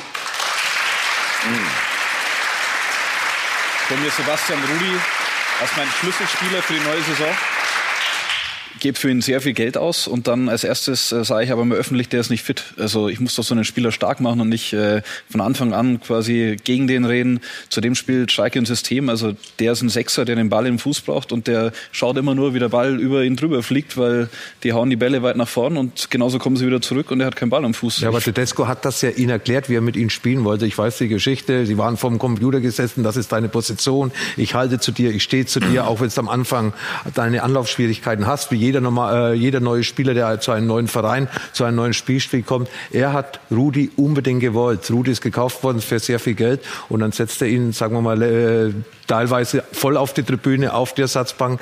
Ihnen sind die Einsatzzeiten versprochen worden und äh, all diese Sachen äh, finden da nicht statt. Also äh, auch dann verlierst du als Spieler den Glauben an den Trainer und äh, das sind Dinge, die einfach nicht gehen und deswegen keine klare Linie, äh, viele Wechsel. Natürlich haben sie auch Verletzungsprobleme, das muss man auch dazu sagen, vor allem in der Offensive. Sie haben mit Wright sechs Mittelstürmer und suchen jetzt im Winter einen Mittelstürmer. Also dann weiß ich nicht, was hat man in den letzten zwei Jahren gemacht wenn man jetzt sechs Mittelstürmer hat, sehr viel Geld dafür ausgegeben hat und jetzt versucht man jemanden zu finden, der da vorne die Nummer 9 spielt. Und die, die haben sechs Mittelstürmer. Gut, der zweite Mann, der in die Kritik geraten ist, ist dann Christian Heidel, der Sportvorstand, dem man vorwirft, der hat sehr viel Geld versenkt, keinen stimmigen Kader zusammengestellt und er lässt keine Idee erkennen, wofür Schalke steht. Frank, könntest du dem folgen? Ja, erstens haben sie ja eine Idee. Ne? Sie, sie wollen ja, sie sind ja so der Mythos und sie leben ja viel in der Vergangenheit. Also ähm, dieses äh, Logo, was sie jetzt hatten, auch Malocher Club. Das passt halt nicht zu dem, was sie da einkaufen oder was sie, was sie hier machen. Dieser gestern das Tor macht, ich kann den Namen Skripczyk, äh, so, das ist so typisch Schalke 04. Das ist, der rennt, der ist groß geworden in der zweiten Liga, der macht, der rennt um, die, äh, um seine Chance da in der Bundesliga, spielt dann auch darüber hinaus noch gut. Das ist so diese Mentalität, was, was die Schalker lieben. Sie lieben natürlich auch so einen Raul, wenn er, der hat nachgewiesen, der kann alles am Ball und das funktioniert, das lieben sie auch. Aber diese ganzen Experimente mit, äh, mit, mit ich sag mal, subtropischen Überraschungen, ne, die du dann bekommst, Das, das muss funktionieren. Wenn es nicht funktioniert, hast du auf Schalke Theater. Und das, ich glaube, dass wenn du Heidel ist in Mainz groß geworden, er kennt das aus dem FF, aber er kennt halt nicht, wie Schalke funktioniert. Mhm. Und äh, dieser Vorstand generell, klar, man hat einen übermächtigen äh, Clemens Tönnies, der aber in den letzten zwei Jahren wirklich rouge war. Der hat ja nichts irgendwie Negatives gemacht. Im Gegenteil, äh, die Familie Tönnies war zu ruhig sogar. Ah, die Familie Tönnies ist so eng mit Schalke verbunden. Ohne, ohne Tönnies wäre Schalke nie da, wo mhm. sie jetzt sind. Und äh, ich glaube auch insgesamt, du musst es einfach kennengelernt haben, wie es da abläuft. Und das ist so ein Nachteil. Sie haben im Vorstand Peter Peters, der schon ewig da ist, ehemals Reviersport, dann mal bei mhm. Kaiserslautern im Vorstand. Ähm, dann haben sie den Jobst, das ist ja äh, Marketing mhm. und Heidel. Alle haben sie gar nichts mit Fußball zu tun. Clemens Tönnies ist jetzt auch eher dadurch erfolgreich geworden, dass er viele Schweine den Kopf abgehauen hat. Also mir fehlt ein bisschen die Idee, wie funktioniert Schalke, wie soll dieser Mythos Schalke erhalten bleiben, wie will man vielleicht auch mal irgendwann einen Titel gewinnen. Mir, mir das ist also die Spieler, die ich da sehe, zum großen Teil. Oder hat es schon gerade gesagt, man hat da sechs Stürmer gekauft. Also ich, ich, ich, sehe die nicht die Idee. Also da, die Kritik muss man sich gefallen lassen, wenn man da ist. Und äh, ja. wenn man so die Pressekonferenzen gehört, die, die, die Journalisten, die da schon sehr, sehr lange sind, äh, äh die sind ja gut informiert. Und, ja. Ja, es ist dann aber nicht umso angebrachter, wenn Clemens Tönnies und der Aufsichtsrat hm, dem Vorstand noch sportliche, kompetente Leute an die Seite stellen wollen. Naja, also wenn, wenn er das jetzt macht, äh, enteiert er äh, Christian Heidel.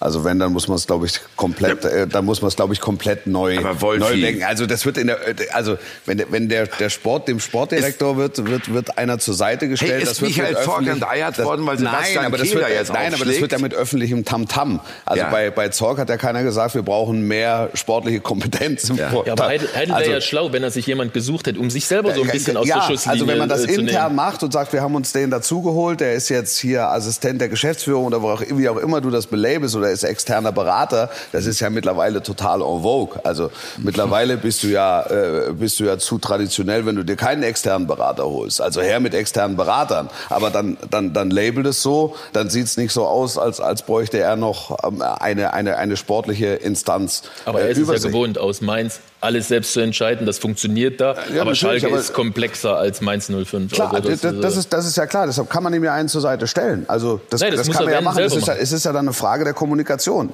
Du kannst ihn ja auch dahin manövrieren, dass er sagt, ich hole mir jetzt noch einen externen das Berater. wollte ja Clemens Tönnies, ja, darum hat er das, das ja wär, gesagt. Das wäre schön, aber das will er dann natürlich nicht. Und Schalke, hat noch, und Schalke hat noch mit der Tatsache zu kämpfen, ähm, äh, Champions League Belastung. Und, und vielleicht hat man sich das letzte Jahr auch zu schön geredet, die, die Vizemeisterschaft verdientermaßen, bei allem Respekt. Aber es, es war ja jetzt natürlich, haben die nicht die Sterne vom Himmel gespielt und haben zu großen Teilen auch von der Schwäche der Liga profitiert. Die spielt auf einmal offensiv, es kommt keiner mehr mit der weißen Fahne nach Schalke. Ähm, sie müssen sich alles neu erarbeiten. Es ist, es ist ein neuer, neuer Stil, der gepflegt wird. Wir haben über Borussia Dortmund gesprochen. Und, und, und in dieser Gemengelage muss sich ein neuer Trainer mit Champions League Belastung und der Arbeitsweise, die sich umstellen muss, äh, muss sich ein, ein neuer Trainer erstmal zurechtfinden und Christian Heidel als, als, als Vorstand oder Sportdirektor eben auch. War vielleicht auch, Frank, die Erwartungshaltung zu hoch, nachdem man letztes Jahr Vize Vizemeister geworden ist, da bleibt ja dann nur, nur noch der Titel übrig. Na, das ist immer so äh, auf Schalke, dass man von den ganz Großen träumt und äh, ja, meistens ist es nicht, hat es nicht ganz so funktioniert. Ne? Mhm. Das ist natürlich schon eine Sache, was diesem ganzen Verein mal oder diesem ganzen Club mal gut tun würde, einfach mal einen Titel zu gewinnen wieder, um einfach dieses ganze, diese Diskussion rauszunehmen. Und ja. äh, die Erwartungshaltung werden immer hoch geschnürt. Auch letztes Jahr diese Vizemeisterschaft, das wurde hier in der Runde ausführlich gesagt, das war ja nicht nur bei Schalke ja. effektiv bei Standards war oder gut gespielt hat, sondern weil einem doch die anderen geschwächelt haben und ähm, ja und deshalb ähm, ist das vielleicht ein bisschen überbewertet worden bei Schalke. Die zweite Enttäuschung war ja der VfB Stuttgart, oder? Die sind auf dem Relegationsplatz. Inwieweit siehst du da Analogien zu Schalke 04? Ist da Ähnliches passiert, was Kaderzusammenstellung angeht, was vor allen Dingen aber auch die Managementseite des Clubs angeht? Ja, vor zwei Jahren sind sie aufgestiegen mit einer jungen Mannschaft, mit einer dynamischen Mannschaft, mit einer Spielweise, die Freude gemacht hat. Weil in der zweiten äh, Liga wird ja auch mehr gekämpft, aber Stuttgart hat auch Fußball gespielt mit Wolf als Trainer, der jetzt in Hamburg Trainer ist. Äh, danach Bundesliga, erste Saison eigentlich äh, recht gut, würde ich sagen. Mhm. Äh, haben aber schon da Veränderungen gemacht. Sind ein bisschen abgegangen von diesem äh, schnellen Jugendstil, sondern haben viele ehemalige Nationalspieler geholt. Mhm. Und äh, dann hat man auf einmal eine Richtung für mich verändert, die im Endeffekt funktioniert hat. Hat ehemalige Nationalspieler mit Beck, mit Aogo, mit Badstuber, mit, äh, mit äh, Castro, mit äh, Gomez und so weiter geholt und hat den Spielern, die eigentlich den Aufstieg geschafft haben, wieder Spieler vor die Nase gesetzt. Und äh, ja, und äh, dann die Trainergeschichte war auch vielleicht ein bisschen voreilig, äh, hat eine hervorragende Rückrunde gespielt, dann nach sieben, acht Spielen entlassen worden und so weiter. Sind auch einige unglückliche Entscheidungen, ja. kann man vielleicht nachvollziehen, aber für mich unglückliche Entscheidungen getroffen worden. Und deswegen äh, ist eben der VfB Stuttgart genauso wie Schalke äh, in, mit der Hinrunde absolut nicht zufrieden. Schalke zufriedener, ja. weil sie zumindest das Spiel gestern gewonnen haben. Und ja, Weihnachten in Stuttgart wird ganz sicher nicht sinnlich, besinnlich gefeiert. Und lagst, Tobi, du bist ja in Stuttgart äh, ein richtiger Auskenner, ne? du gehst da auch ein und aus, lag's eben daran, dass, wie Lothar sagt, man auch zu viel auf Spieler gesetzt hat, die entweder schon über den Zenit hinaus waren oder auf alle Fälle zu langsam waren für das heutige Spiel in der Bundesliga. Das ist sicher einer der Punkte. Es gibt sehr viele. Zum einen war, glaube ich, die Rückrunde angesprochen, ist ein bisschen überbewertet worden, beziehungsweise falsch analysiert, weil die Mannschaft war letztes Jahr in der Rückrunde nicht so gut, wie es am Ende dann in der Tabelle äh, stand. Also das wurde überschätzt. Dann hat man äh, selbst das Gefühl gehabt, wir geraten nicht mehr in Abstiegskampf, wir verstärken uns mit großen Namen, die aber keine Leistung gebracht haben. Da sehe ich zum Beispiel einen Spieler wie Castro, der gerade genannt wurde. Sehr viele verletzte Spieler, das darf man nicht vergessen, die es in der Hinrunde gab. Und dann diese Achse, auf die man setzen wollte. Also ich gehe sie mal durch. Zieler im Tor hat dem VfB, glaube ich, kein Spiel in der Hinrunde gewonnen. Eher Fehler gemacht. Gestern beim ersten Tor unglücklich. In Leipzig Fehler gemacht. Gegen Bremen das Eigentor. Da gab es einiges. Badstuber war in der Rückrunde gut, jetzt entweder verletzt oder am Anfang mit Fehlern. Gentner ganz neben der familiären Tragödie nicht die Leistung gebracht, die er normal bringen kann. Und Gomez hat äh, quasi die Dreiviertel Hinrunde nicht getroffen und ja. nur in sehr wenigen Spielen Leistung abgerufen. Und wenn dir die vier Spieler, auf die du baust, wegbrechen oder nicht die Leistung bringen, dann kannst du schnell mal unten reingeraten. Wo du Gomez ansprichst, zwölf Tore stehen für Stuttgart in der gesamten Hinrunde. Äh, da müssen sie sich doch auch irgendwo verzockt haben, nicht? wenn man nur auf Gomez setzt und einen Spieler wie Ginzek verkauft. Ja, es ist generell so, dass äh, Dinge, die funktionieren, gut funktionieren. Man hat in Stuttgart aus der Historie seinen Meistertitel errungen mit einer ganz, ganz jungen Mannschaft aus dem eigenen Nachwuchs, äh, dürfte jedem bekannt sein. Und äh, man hat, ist auch aufgestiegen mit einer jungen Mannschaft, mit einer wirklich Laufbereitschaft, Dynamik, hat alles gestimmt. Und dann verändert man wieder alles und wundert sich, dass es schief geht. Da kann man viele andere Beispiele auch in der Bundesliga nennen. Mhm. Wenn man jetzt bei Schalke zum Beispiel bleiben würde, dann würde man sagen, warum kaufen die keine Belgier, Holländer oder Dänen? Weil das ja. hat immer super funktioniert. Mhm. Warum kauft man dann irgendwo anders? Also, und ich habe selber beim Club, beim HSV gespielt. Da hat man seit Jahren versucht, Brasilianer zu integrieren. Hat nicht funktioniert. Lass doch die Hände davon. Äh, ja. Mach doch das, was, was funktioniert. Kauft als Norddeutsche lieber Dänen, die haben eine Affinität zu Hanseaten. Und in, in Stuttgart, ja. für ja. mich nicht nachvollziehbar, warum macht man das? Warum holt man diese Alten dann zurück? Mhm. Die Idee kann ich nicht erkennen. Wolfi, ganz schnell, da brauche ich aber eine kurze Antwort. Muss Stuttgart dringend nachlegen, um noch da rauszukommen? Und reicht ein Alexander Esswein, den Sie jetzt schon bekannt gegeben haben, als neuen Transfer? Antwort ja und nein. Aha.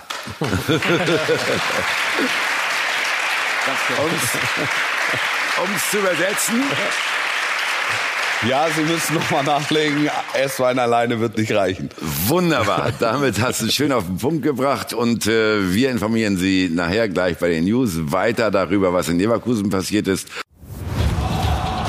Von Torra, der O2 Fußball Talk. Was wäre wenn? Wird Ihnen präsentiert von wirmachendruck.de. Sie sparen, wir drucken. Jetzt sind wir zurück mit drei schnellen Fragen und drei schnellen Antworten von Frank Ross. Was wäre wenn? Frank, was wäre, wenn Ihr damaliger Trainer Mirko Slomka Ihnen nicht Manuel Neuer vor die Nase gesetzt hätte? Ja, dann wäre Manuel nicht Welttorhüter geworden. Und Sie nie beim HSV gelandet wahrscheinlich. So, ne? Was wäre, wenn Sie eine Entscheidung in Ihrem Leben zurücknehmen könnten? Welche wäre es dann? das erste Mal zu heiraten. Uh, darüber könnten wir beim Einzelgespräch weiterreden. Das Ja. nehme ich aus, ja. Wenn Sie nicht Fußballer geworden wären, dann? Architekt. Haben Sie da so eine richtige Affinität für? Nö, aber Nur interessiert mich, also hätte ich Lust gehabt. Ja. Vielleicht wird noch was raus. Ne? Erstmal ein großes Dankeschön an Sie, ein großes Dankeschön an die Runde. Lothar hat Spaß gemacht. Tolle Kollegen wie immer dabei gehabt. Euch schöne Weihnachten. Ihnen wünsche ich das natürlich auch. Aber ich entlasse Sie noch mit dem Hinweis, dass es heute Abend ein Jubiläum gibt. Die 300. Sendung von Patrick Wasserzieher mit Sky 90 um 19.55 geht's los. Und am nächsten Sonntag, genau um diese Zeit ab 10.45 Von Torra Best of Hinrunde. Insofern Ihnen jetzt schon mal eine schöne Zeit, gute Weihnachten, schönes neues Jahr. Live sehen wir uns wieder im Januar. Danke.